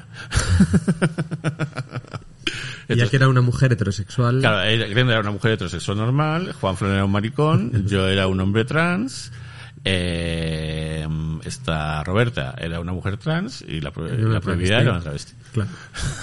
Qué bonito. La diversidad. Qué bonito. y eso, y, y- y claro, y yo hubo ocasiones en que se sentía esa fetichización. Wow, ¿y cómo se siente eso? Pues se siente de una forma muy graciosa, porque, eh, o sea, yo por lo menos no, no- para mí no he supuesto nunca un problema. Pero, pero claro, eh, en la- cuando veías que había feti- fetichización por ahí, además sobre todo de chicas, ¿eh? ¿Pero en qué se traduce? Eh, bueno, en que de repente, yo en mi caso por lo menos, eh, era gente que se, que, que se, se acercaba porque quería follar contigo por ese motivo y yo sabía que no iba a ocurrir. Entonces pues ya está. Pues como una chica que se acerca a un baboso que sabe la chica que no va a ocurrir. ¿Pero son otras formas? Porque eh, ¿Son otras formas de acercarse o...? Eh, sí, claro. Sí, sí, muy a saco. Ah, saco. O Muy sea, a ninguna se utiliza. Claro, claro, claro. Sí, sí. Qué curioso. Yo es lo que he observado en, en mi caso cuando yo he visto que ha habido fetichización. Que también por- en, en cualquier cuerpo normativo tiene, eh, pasa eso. O sea, eh, eh, yo por ejemplo también al estar gorda, hay gente que se te acerca solo por eso. ¿No? Y entonces, eh, bueno, es divertido. En mi caso es divertido. Hay gente que, que no le gusta nada, que, que se ofende. ¿sabes? Por eso. Es complejo esto. Mm, Porque quien no lo hace, quien no proyecta eso también. No proyecta, no. Quien no se ha fijado en alguien alguna vez porque le... Porque le pone ese, provoca ese una tipo... fantasía. claro, en eh, concreto. El problema es las formas de aproximarte, Mm. ¿no? Claro. Se habla mucho, por ejemplo, de la fetichización de la mujer asiática. ¿no? Claro. Eh, que el hombre asiático, al contrario, por lo menos en los ambientes gays, eh, es eh, no pluma, no, No, no, no. Feminism, sí. Claro. Y la chica, la mujer asiática y su fetichización, pues me imagino, hombre, que si eres una chica, pues estarás hasta el coño de esa movida. Eh, en, en mis ambientes frívolos, mm, cualquier tipo de, de relación me parece divertida, a mí no me ofende. Eh, pero yo no, Sí, soy, no soy ejemplo de nada. Pero, pero sí, yo no puedo ahora decir y quejarme eh, de la fetichización porque no, me parece divertida. Podrías haberte hecho la ofendida. La Claro, por supuesto, Eh, sí, sí. Claro, pero en aquella época no, no, no se estilaba de hacerse la ofendida. Claro. No. No sabíamos. y bueno, ¿qué es lo que vas a hacer ahora? ¿Se te abre un horizonte de repente? Pues he terminado ya mi siguiente largo. Ah, sí, ya, Sí, ya la semana pasada, sí. ¿Cómo se llama? Se llama Mi vacío y yo. Mi vacío y yo. Y es... eh. Bueno, es que he hecho las dos pelis en los cinco años. Eh, a partir de la misma experiencia. Ujú. En realidad, yo cuando llegué al grupo, eh, la primera peli que, que impulsé fue esta. Y es con, con, con una del grupo, que, con, eh, Rafi, que es una chica francesa, una de las más jóvenes del grupo, que se había venido a Barcelona y había hecho su, su transición allí. Y ella me dijo eh, que recogía todos sus, sus relatos, eh, que escribía, y que los había recogido en un libro autoeditado, y que me gustaría que lo leyera solo para, para ver eh, cómo ha sido mi experiencia pues con... eh, durante mi despertar socio-sexual, afectivo, con los tíos en, en aplicaciones móviles, pues bueno, tengo guardadas todas las conversaciones, he escrito narrativa con esto, he relatado todo lo que me ha pasado, y dije, sí, claro, y cuando lo leí me quedé muerto. Y, y le dije, ostras, Rafi, vamos a explorar más esto, ¿no? Y entonces eh, empezamos a poner esto en escena, en algunas impros, y, y, bueno, pues, o sea, ya te lo puedo decir que Rafi en escena es, es, es magia porque lo vive, ¿no? Es como lo que estábamos hablando antes. eh, Y entonces dijimos, bueno, esta va a ser la película. O sea, vamos a, a recrear su, su historia con ella como guionista. entró, a- entró una productora, para ahí sí conseguimos ayudas. O sea, como que, que, que esa era la producción, ese era el proyecto grande. Ujú. Y lo, y lo hicimos, ¿no? Eh, y ellas aparecían, hacen algo- eh, alguna aparición y tal, y muchos otros actores profesionales también, va más en la línea de los objetos, pero con algo real, y con ella como guionista y también con el director Carlos Márquez Marcet, también se metió en el equipo de guion. Y, y claro, yo tenía esta espinita de decir, ostras, estoy conociendo todo este grupo que es increíble, todos estos relatos que, que- que no tienen cabida, y un proyecto que yo lo quería enfocar con, con- con esta naturaleza democrática, participativa, y ahora se quedan todas de, de figurantes. Ya. Y dije, ¿sabéis qué? Mientras tanto vamos a hacer una road movie, la voy a producir yo, ya veremos si sale o se ve aquí o se ve allá y, y la haremos igualmente. Si queda como un vídeo de boda, que lo solo para nosotras. O bueno, si- no, pero es porque- que no tener esa expectativa es muy bueno. Mm, Claro. muy claro. bueno porque eres súper libre. Mm. Aparte, como planteamiento de rodaje, es algo que está súper acotado, ¿no? Salimos el lunes y volvemos el, el lunes. Sí, y ahí sí. hacemos la película y punto, ¿no? Límite una maleta, una eh, maleta de cabina cada una a la casa del pueblo y tal. Y, y lo hicimos paralelamente, claro, han sido cinco años. Esta se terminó antes porque estaba la pandemia en medio. Obviamente la otra necesitábamos más recursos en todos los sentidos. eh, los teníamos también. Y esto era para hacer un poquito antesala. Y la antesala, pues bueno, la verdad es que la peli se, se disparó desde junio. Yo todavía casi ni he vuelto a casa. Ya. Y, Y una cosa, cuando se proyectan las pelis, mm, ¿tú te sueles eh, quedar con el público para verlas eh, o te vas fuera? Saya, por ejemplo, siempre se queda, le encanta verla. Y veo que se quedan y tal, a mí me da como... Te da cosa. no, es que es como una experiencia que siempre es nueva, es como el teatro, ¿no? no aunque lo que se está proyectando es igual, el público no. Claro. Me encanta en otros países ver cómo reaccionan. Mm. Hay países que no emiten ningún tipo de... De, de- de- que no se ríen, que casi no aplauden. que- hay otros que, que se... Que se mueren de la risa, ¿no? sí, No. sí, sí, eso, eso es guay. Eh, yo en mi pase eh, no hubo votación del público. ¿Cómo fue? Entonces, ¿no hubo votación del público? No hubo votación del público en mi Pues pase. entonces la, el premio se basó en, la, en las votaciones del se basan en las votaciones del pase 1. Claro, se- será eso, porque en cambio en la de Corten sí que hubo votación del público. Eh, y eso, y vi cómo era, y tal, con lo del QR y todo eso. Un rollo. Y ¿no? tal, sí, un poco, pero... Yo pensé que la gente no había votado. Mm. Pero, pero bueno, eh, y eso, y, y, Tú fuiste a la sala Berlanga. ¿Y había público? No, Había poca gente, ¿no? A las 5 de la tarde la claro, no- había poca gente. Claro. Mm. En, la, en la otra estaba que se igual lleno, 200 ¿no? personas, sí. Mm. ¿En el matadero o...? En Cineteca, sí, sí, sí. Sí. Y luego en salas, que estamos ahora en salas, pues es un... es complicadísimo, porque Sí, porque apa- aparte ahora el cine es muy complicado. es muy complicado y tienes que pagar, tienes que invertir y tú Claro. si vas a pagar 7 8 euros, eh, Es muy que caro. te metas a ver un documental Mm. español. Es muy caro por un lado y por otro lado se ha perdido mucha práctica de ir al cine. Eh, Y luego casi todo lo puedes encontrar en plataformas Claro. tarde o temprano, o sea, eh, el modelo está cambiando y, y a ver cómo nos adaptamos, pero aquí solo se Sedimentos lo he buscado y no está, ¿eh? Hombre, más vale. Ya, Mm, te lo digo para que lo sepas. Lo he buscado y antes de ir a ver, de, de ver que podía verla, pues eh, eh, la busqué a ver si estaba por ahí y no, no la encontré. No, bien, bien. Suele estar eh, a partir del primer día en el que tú ya estás en una plataforma, no digo nombres, Sí, ahí- ya te la ahí ripean, claro, ya te la ripean sí, y ya no puedes hacer Mm, nada. Y, está claro. Y, bueno, y es así, y, y ya hasta las distribuidoras lo saben y lo que hay. Mm. Pero en este momento no, no, sería muy heavy, tendríamos que...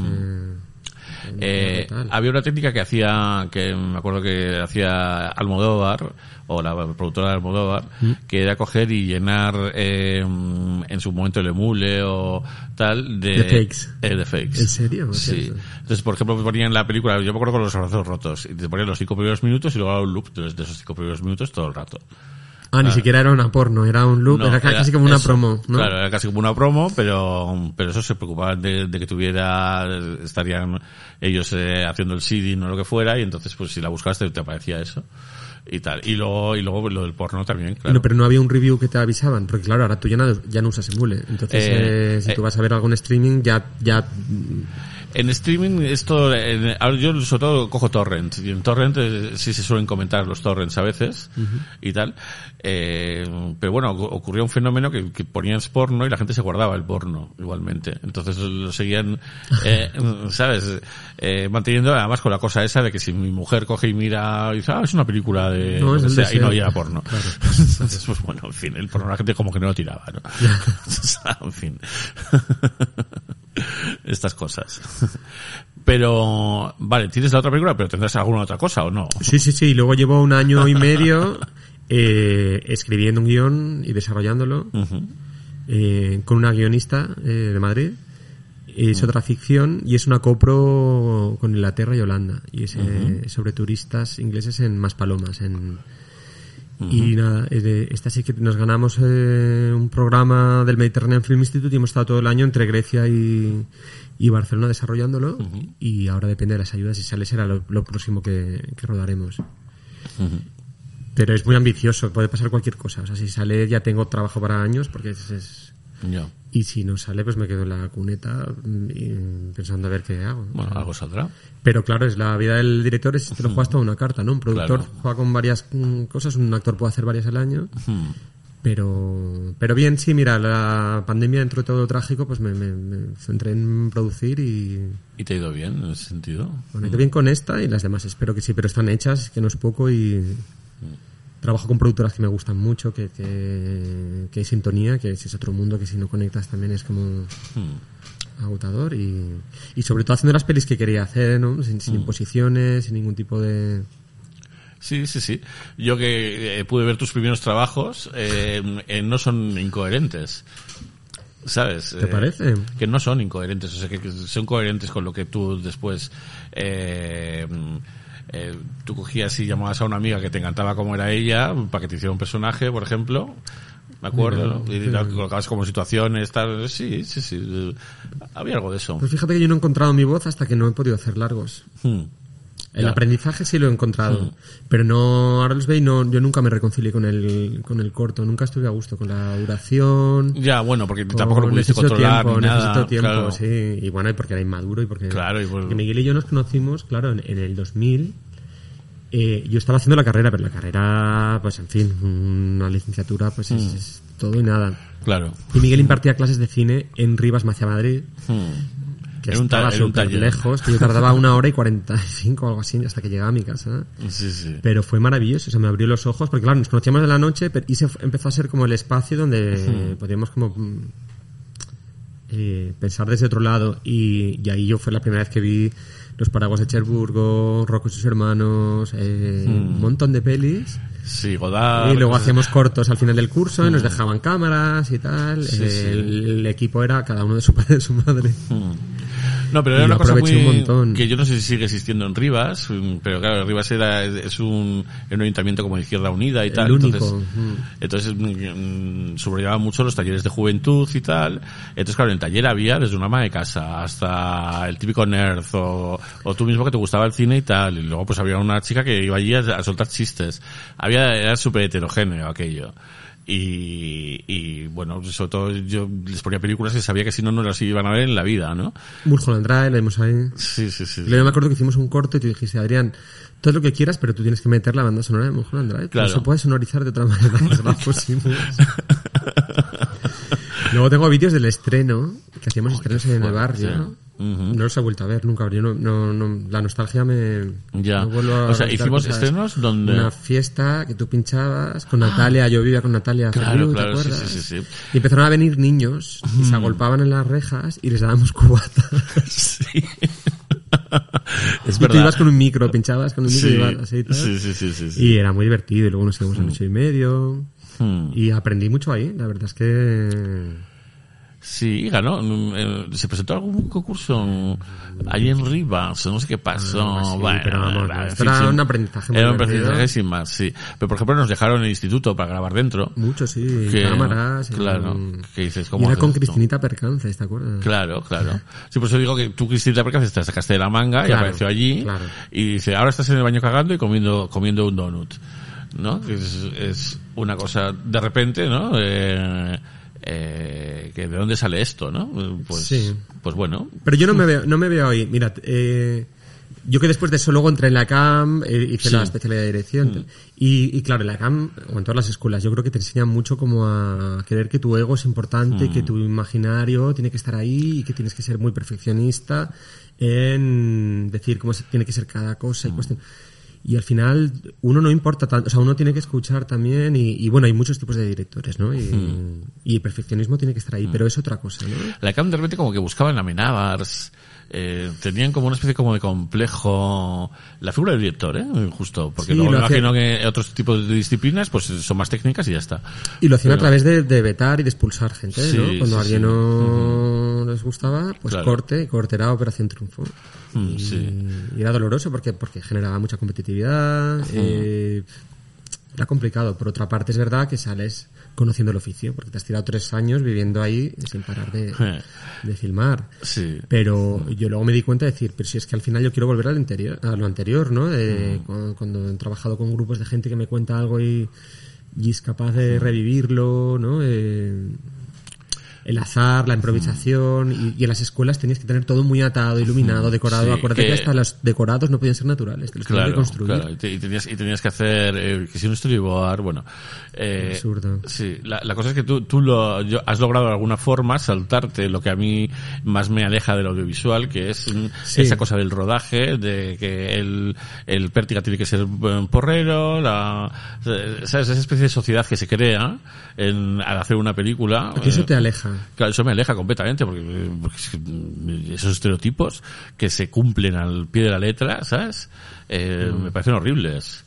Eh, y al final son eso, luchas de higos. eh, Bueno, y te oscurran la tele, entonces ahí los viste claro, en su máxima en su máxima expresión. expresión, claro. Entonces, en fin, y, y yo creo que no hace falta eso para hacer el audiovisual. Ah, hoy hay otras formas. eso. claro. mm, Y en ese sentido, yo de- de- reivindico mucho lo que he visto en Cataluña. Claro, yo en Madrid ya no sé cómo es porque ya no vivo aquí. Claro. Pero hay como muchos eh, familias de trabajo. Bueno, yo la que he encontrado es como un entorno de, de buen rollo, de cariño, de, de- con una mirada feminista, de colaboración, nada jerárquica. eh, Claro. Yo no me he peleado mis rodajes. Y yo en las escuelas era todo Claro, como del ayudante gritando con algo, Claro. "Hijo de puta, tal, y luego lo, lo arreglamos con una caña, ¿no? Y era como, "Uf, a mí O- estas cosas me las llevo a la cama, no, no, no, no puedo trabajar así. O que para mí era peor, después de estar 10 o 12 horas trabajando con el equipo, te tenías que ir a tomar cañas con ellos. Y oye, perdona, yo tengo mi vida. O sea, y si no te ibas con ellos, eras Eras una rara, rara, y, rara, claro. y tal, y no sé qué, pero bueno. Y eso te pasaba en la tele. Sí, sí, sí. Bueno, yo he sufrido un bullying en la tele, pero Ah, ¿sí? impresionante. Sí, sí, sí, sí. Pues si eras el script, todo el mundo tiene que estar Claro. a favor del script. Claro, claro. Eh, pues fíjate, yo lo era aún teniéndolos en contra. que era- tenía en contra a la realización absolutamente. Y, yo- y llevo un año que tuve en contra a mi propio jefe de equipo, al primero de dirección. Me quería echar porque quería meter a una amiga suya.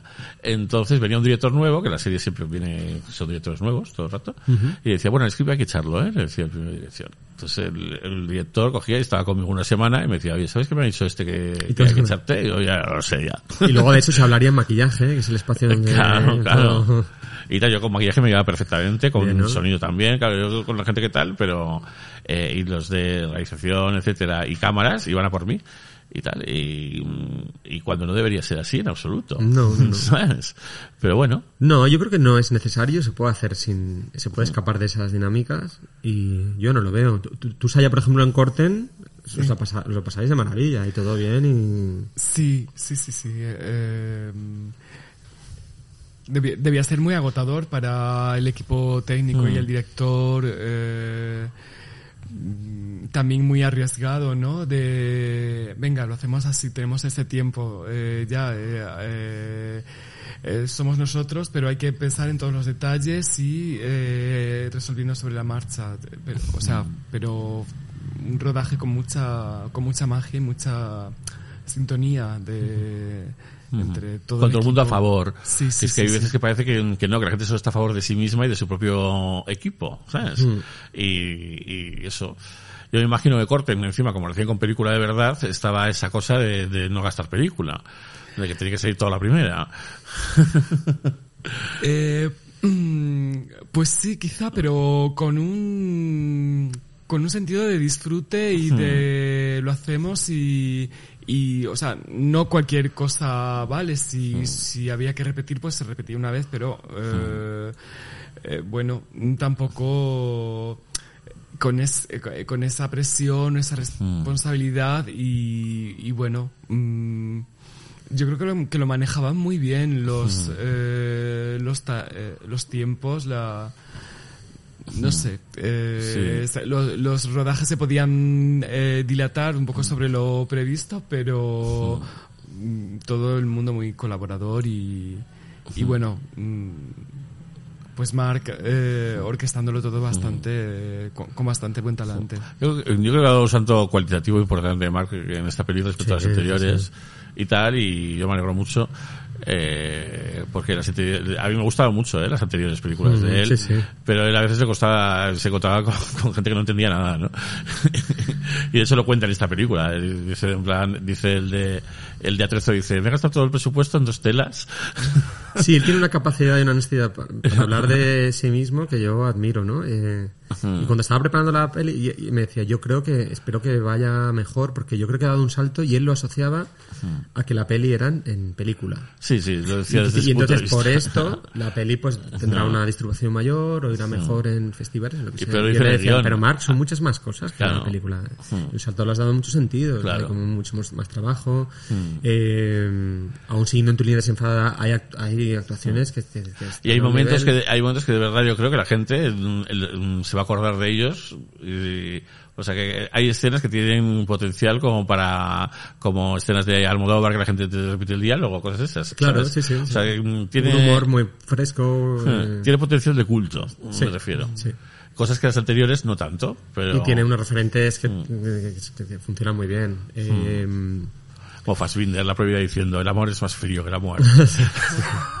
Mira, volviendo a lo de antes del, del, del- del analógico, que yo sí que no lo volvería a hacer, la verdad. Yo cuando he rodado en- en 35, qué horror, porque te dicen, así estás preparado, ¿no? Para tener todo más medido, ¿no? Como Claro, el fotógrafo que claro. utiliza la película y no harta de, de hacer fotos en digital. Pero es horrible, a mí me gusta repetir, darme Claro, tiempo, claro. olvidarme y tal. Eh, que no Eh, preocuparte de- del tiempo que tardas, de- o sea, del, del metraje pues, de que estás grabando. Total. pues, Y me gusta irme a dormir y ver un poquito de lo que he filmado ese día para ver qué, qué está pasando, Sí. ¿no? En- entre líneas. Y, y la prohibida nos decía, estoy preocupada porque no me, no me he aprendido bien la letra. Y, y claro, Mark está rodando en cine y lo tengo que hacer del tirón, plano secuencia. Yo, pero todo, pero no. Plano secuencia, esto tiene que salir Sí, así. hay uno, Que es, es el del hay uno- camerino, hay uno en el camerino que es... Esto era en el, en la- en el playback. Y- Ah, en el playback, ah, vale, ok. y entonces una mm, una del equipo le imprimió la letra en Sí, unas se puso como Alaska, ganadas, y la tía lo clavó, pero estupendamente. Esa es una actuación en plano Dice, corto. Pero ¿cómo lo hace? O sea, con un ojito leyendo y Sí. con el otro dando todo. eh. Mm, Sí, sí. Yo, pero fíjate, yo en la secuencia del camerino la vi nerviosa a la prohibida. Eh, La que está con una arabesca y hablando sí. de... Mm, Sí, la noté nerviosa. Dije, ay, pero bueno, me imagino que nadie se dará cuenta. Yo, porque No lo recuerdo especialmente. Sí, yo la conozco muy bien. Pero, y luego ya en las que ella está haciendo ya de, de personaje de Yalo, pues ya solo lo borda, ¿no? Ya toda la vida haciéndolo. También son personas y personajes que tienen ya como una presencia y Mm. un carisma, ¿no? Como Samantha, la prohibida, que ya la expectativa es muy fuerte. Entonces cualquiera que vaya a verlas en la película, Sí. ¿cómo satisfacer esa expectativa? Porque Ya. Ya. ¿no? la gente que vaya a verlo por Samantha, eh, Hmm. por más que te pongan, no, no, no la vas a ver en estado puro, porque no deja de ser un papelito. Sí. Hombre, Samantha es que sale poco metraje, pero cuando sale, pues, mm, pues está siendo ella, sale guapísima, además. Mm, sí. Y ya está. Mm. Sí, sí. A ver, Samantha que nos depara, es jovencísima. ¿Cuántos tiene ahora? Pues tendrá 20. No. Sí, sí. Yo cuando la entrevisté aquí por primera vez, tenía, justo acababa de 14, cumplir 15, 19. A 19. No, y el 19. 14 fue cuando, cuando pasó lo del instituto. de- Claro, 14, 15 fue cuando lo otro. Entonces, eh, pues sí, como muchísimo 21 le puedo echar. Como muchísimo. Guau. Que es muy joven, francamente. Ya, Claro, ya es está en cosas futuro, gordas, claro. está en cosas muy gordas. Claro. Mm, ujú. Así que bueno. Pues será lo que se proponga. Sí, Eh, sí, sí. con 20 años y ya. Mm, y lo que ella tenga eh, ganas. ¿Y este cuántos tiene? Este, yo creo que ya tiene 25. cer- cerca de 25. Mm, ya. Increíble también. Sí. No, este es Por- una por- pasada. por la este es- cabeza que sí, tiene, este es una pasada, que sí, tiene, sí. claro. Que digo es el faro de su generación. Totalmente. Y me hace mucha gracia que, que sea tan fan de los 90. Ya, eh, ¿no? cuando yo los he vivido de el verdad. grunge, nadie de su edad está pendiente del grunge. de- Sí, Luego sí. cinematográficamente tiene referentes también muy... Sí, bueno, de los 90 sobre todo. sí. Mm, Sí, sí. Bueno. Mm, Sí, está. Es eh, gente joven que yo estoy orgulloso de, de- de que estén ahí, me parece guay. Totalmente. Mm, Sí, sí. Pero bueno, hay otras cosas ya pues que no me gustan tanto y tal. La veneno. Eh, que sufro mucho con cosas como la veneno y tal. Con la serie Sí, sí, no, bueno, la serie, eh, la serie me sorprendió para bien. O sea, Claro. yo Pero esperaba- entonces, ¿qué es- qué es lo que te- Eh, pues, eh, Fenómeno, que se rescate desde este lugar ahora. Mm. Sí, exacto, sí. Es, mm, los que hemos vivido el, el- la veneno y tal, mm, vamos, a la vez que ella, pues, de alguna forma, eh, la serie es inofensiva, pero para la gente joven que se enfrenta a eso, mm, me parece, no sé, me parece un poco manipulador, mm, me da cosa, un poco de cosa. Y, y estoy seguro que, eh, o sea, dudo de la, de la honestidad de los Javis. Es que es muy difícil eh, hacerlo desde, desde un lugar tan mainstream. Hmm. eh, Hacer una transgresión, o sea, como Claro, es sí, jugar sí. con fuego, ¿eh? No, no, sí, es verdad, era- un proyecto imposible, Un ejercicio ¿eh? muy difícil Claro. y han caído de pie. Era un proyecto imposible y no, y que haber sido un exitazo y tal. Claro, y, claro. y se puede ver y tal igual. Eh, eh, pero mm, crear mitos y O crear... sea, yo, yo discrepo de, de darle al, al relato de la veneno un, un barniz activista que en su momento no tuvo. Claro. Esta la lectura la podemos hacer ahora. Mm, mm, Pero como bien dice Valeria, ni puta ni santa. O sea, ya no, no hay que ver también desde dónde retratarla. Y yo mi mayor temor antes de ver la serie era ese, que, que le hicieran como un lavado, que pero yo creo que el lado oscuro también eh, eh, está ahí. Pero claro, luego una cosa es el emisor y luego cómo se recibe. Y estoy harto de ver por ahí como la gran activista española. ¿Pero qué me estás contando? no? Claro. Sí, sí. Pero bueno. Hablamos de fenómenos que, que- que trascienden a la, a, la, a la propia serie, ¿no? Sí, sí, sí. Eh, Y ha sido un fenómeno mundial cuando no lo fue en ese momento, o No, sea, a nivel no, internacional, claro. ¿no? De- Ni en España lo fue tampoco. o sea, claro. Eh, y tal. Pero, pero bueno, en fin. Eh, eh, a ver, a ver qué pasa. Se habrá una segunda parte, yo no sé qué va a ocurrir. ¿En serio? Sí, sí, sí. Se habrá una segunda parte. Sí, yo también lo he escuchado y no, no sé. sí, ¿Y me- ¿Qué sería? ¿Precuela? No, porque me hizo... No, no sé, no sé cómo se puede plantear. O No- Paca, o... Ya, no sé cómo se puede plantear, no sé si la segunda parte hablan de, se habla de, de otro personaje, no sé, es que no sé, no, no tengo ni idea. Algo oí como de que querían seguir eh, rescatando iconos LGTBI. No sé. Te imaginas Susi Pop, te imaginas de repente. Exactamente. y ahora que estamos rescatando esa época también tenemos muchos recuerdos. No Sí, sé, sí. eh, no sé, eh, que puede ser la Jill. Pero ¿de dónde sacan tiempo? Si tienen, creo que ahora también tenían otro proyecto, no sé si era serie o... Ahora se acaba de estrenar una que se llama Cardo, Cardo, sí, sí, que bueno, que ellos han estado allí como de, por lo Claudia, visto. Sí, y tal, que no lo he visto todavía. Y, mm, y no sé qué, em, ellos firmaron un contrato de, de hacer mm, bastante material con, con las media. Entonces, pues tendrán- tienen que hacer. Quieran o no quieran, tienen que hacer. Sí, no, no. Bueno, ya por ser tan productivos, o sea, a mí me parece... Sí, sí. Yo igual, no sé, al final lo que más reprocho a los, a los Javis es el capacitismo, ese, eh, que me parece muy tóxico. Y ya está. Es coger y coger un premio diciendo, este premio es por los niños que están en un pueblo, eh, que sepan que los sueños son posibles. No me gusta. No me gusta nada. Eh, sobre todo desde su posición, mm, esta vez sí, blanca, privilegiada, eh, marica normativa, eh, etcétera, ¿no? Entonces, pues, ah, Y eso, y eso no ha estado muy presente en Drag Race. O sea, yo he visto como, como otro rol, ¿no? mm, bueno, en Drag Race, va, en- en- yo lo que he visto es, es un guion poco trabajado. Ya. Ya está, no pasa nada. Es, la, es el primer programa bastante bien salió también. Yo creo que nos esperábamos algo peor. Sí, salió bien, salió. Y la segunda también. Y el, y el Drag Race, ahora están grabando la segunda temporada. Ya se sabe quién está y todo.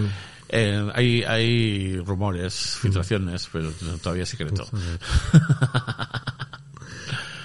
Y eso, pero bueno. Bueno, es la que mejor eh, valoración ha tenido, una de las mejores del mundo. Sí, sí, sí. Qué cosa, ¿no? Sí, sí, qué cosa. que Mm. siempre estamos con el perfil bajo, así, ¿no? Pidiendo perdón por todo. En España, ya. Ya, pero sí, es que España luego gusta mucho. Es, sí, es todo muy diferente y no nos damos ni cuenta, ¿no? Ayer estaba Supreme en Les Guy Cinema Ajá. presentando una película que no la he visto. Ah, ¿Cuál? Estaba Juan Flan también. Eh, el fantasma de la El fantasma de la. Sauna, te iba a decir. Ese era el otro hype que como que había que ver, que no lo he visto Yo tampoco. tampoco. Juan estaba de, de De jurado, jurado, sí. en cines disidentes. Sí. Mm, Y ahí estaba la Corten, claro. Sí, ahí está. ¿Corten ha ganado algo? Premio del público de su sección. No. Sí, Mm. el premio a, a cine disidente. Cine disidente. Del público. Es que de- el pase fue un exitazo, desde luego. Claro, si es que es una peli... El pase la gente se lo pasó pipa, tal. Es una luego- peli de cine shock. Sí, vino Samantha eh, y eso y tal y sí. ¿Y tú con quién fuiste? Eh, a mí me invitó Mark y iba, iba a haber ido con Esti, pero al final no pudo ser y, fui yo solito. ¿Y a Sedimentos fuiste solo al final? Y sedimentos fui solo también, porque le dije a Millana que se viniera, pero eh, tenía mal la pierna eh, y, y estaba muy lejos la, el cine y me dijo, mira, te, te- me voy a rajar y tal. Pero sedimentos, yo creo que en el último Stars Barney, no sé si lo has oído, se grabó justo antes de irme yo a Lo sedimentos. escuché y empezáis hablando de esto. Yo empezamos- me tengo que ir a menos 25. Claro. Sí, la película de Adrián, ¿ese quién es? Sí, sí, y Bueno. no, y lo escuché, lo escuché ayer, sí. Pues fíjate que, que- que modificó nuestro nuestro programa Sí, me hizo mucha ilusión. antes de que ir a ver la película. sí. Sí, qué bien, qué bien, no, pues me hace mucha ilusión. Hmm. Sí, hombre, claro. Eh, no sé, me parece guay. Pues eh, hasta aquí hemos llegado, ¿no? Que, es Muy bien. tardísimo ya, se nos Se hace... nos ha pasado, vamos, ¿Se ha pasado rápido? Sí. volando. sí. Pues eso está un buen rato, ¿eh? Yo creo. ¿Lo ves ahí cuánto? No. Aquí... Bueno, no me lo digas, así ya... No te lo digo, pero más de dos horas seguro. Ayer cuando estamos cenando, que le digo a Mark, eh, bueno, mañana vamos a EPSA. Y dice, eh, ¿cómo fue? Y dicen, eh, EPSA, ¿pero qué podcast es este? Y dice Mark, sí, sí, el que os decía que son entrevistas que duran tres horas. Es a mí que- como no me gusta mucho hablar. Mark, claro, fue... digo, pues para- igual no es el- digo, pero el tuyo fue más corto. Y dice, sí, sí, hombre, yo no puedo hablar tanto. Sí, fue, claro, no se pudo. y fíjate que yo me llevo muy bien con Mark desde entonces y tal, y, y nos, nos escribimos, nos pasamos películas y cosas, y, y la entrevista fue, claro, para mí de las más difíciles de mi vida. Claro, una cosa es conectar y otra la verborrea. O sea, Claro. es- Hmm. Sí, sí. Y tal, y yo además estaba emocionado porque justo acababa de ver sus pelis y me gustaban mucho, tenía como muchas cosas que decir, pero él, él no, él no me, no me devolvía nada. ¿Sabes? No. O sea, ¿vale? Sí, Esto- ah, esto- ah, sí, ah, sí, tal. ah, vale. Y tal. De hecho, en, eh, cuando vi Corten y tal, hubo luego la gente del público preguntó cosas y ahí estuvo mucho más locuaz Mira, y contó muchas más cosas del proceso y muchas más eh, cosas que en, en- en mi entrevista mm, no supo o no quiso decir. O sea, yo creo que no supo. a lo mejor es por el contexto, ¿no? Sí, no, y también por el proceso personal de cada uno, ¿no? Eh, él, por ejemplo, decía que a los actores no les daba el guion hasta un momento antes de, de grabar y que se lo leía dos veces y se lo quitaba. Ese hecho igual no le daba ninguna importancia cuando lo hacía y por eso no hablaba de ello. Pero en cambio ya en Corten, pues sí, cogió y lo soltó, ¿no? Y tal. Así es. bueno, ni, ni- ni guion. eh, yo es que tampoco tengo muchas frases, pero... o sea, Pero dices muchísimas. Y bueno, eh, a partir de trazos de lo Mm. que él me apunta, pero pues, eh, sí que también da, da valor a la improvisación. al- Mm. Oh, y pone la carga, entre comillas, al actor de rellenar esa situación en la que él, él te mete, ¿no? Yo, en el caso de tu secuencia, es eso, tú quieres ver a un director, pues te ha prometido que vas a en la peli. Te dicen que no y tú insistes. Eso es. Y tú, vamos, te lo tomas a pie, bueno, insistes, pues insistes. muy bien, muy bien. Bueno, Mm. Pues, eh, pues nada, eh, eh, ya sabes que cuando vengas por aquí, con Pico sin ella, pues te vienes y, y hablamos de cualquier otra cosa. claro, pues será un placer. Sí, sí, me ha hecho mucha ilusión. Nada, pues a mí también gracias por venir, a los dos. Gracias, Gracias, Miguel. Y, y nada, y, y a, a nuestros oyentes, pues que esperemos que la semana que viene volvamos. Agur.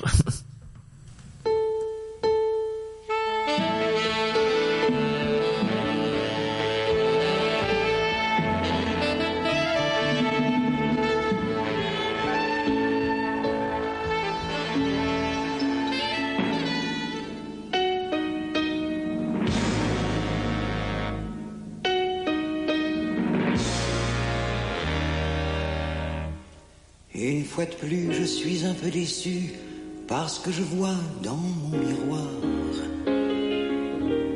Une fois de plus, le moment est venu de me transformer et de devenir une star.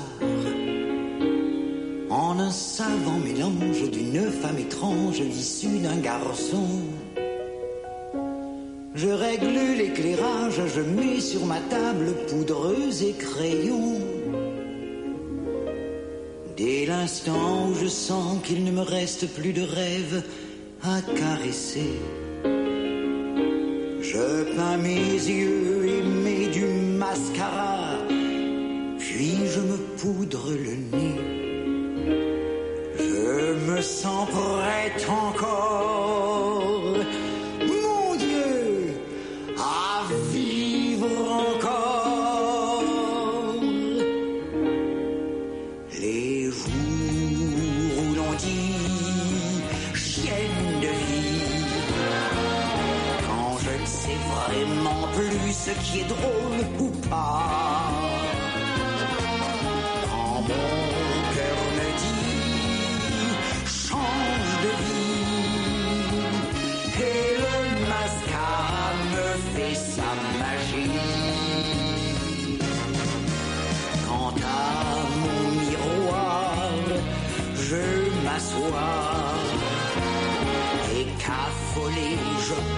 je mes pas de doigts.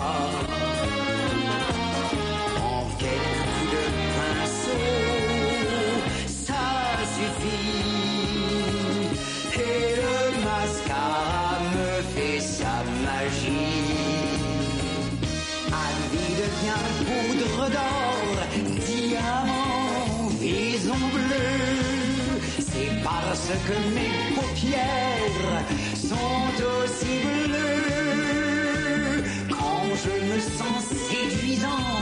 élégante, merveilleuse.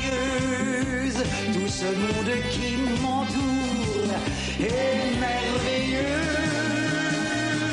Quand mon destin est soudain chaotique et que j'aurai besoin de stabilité.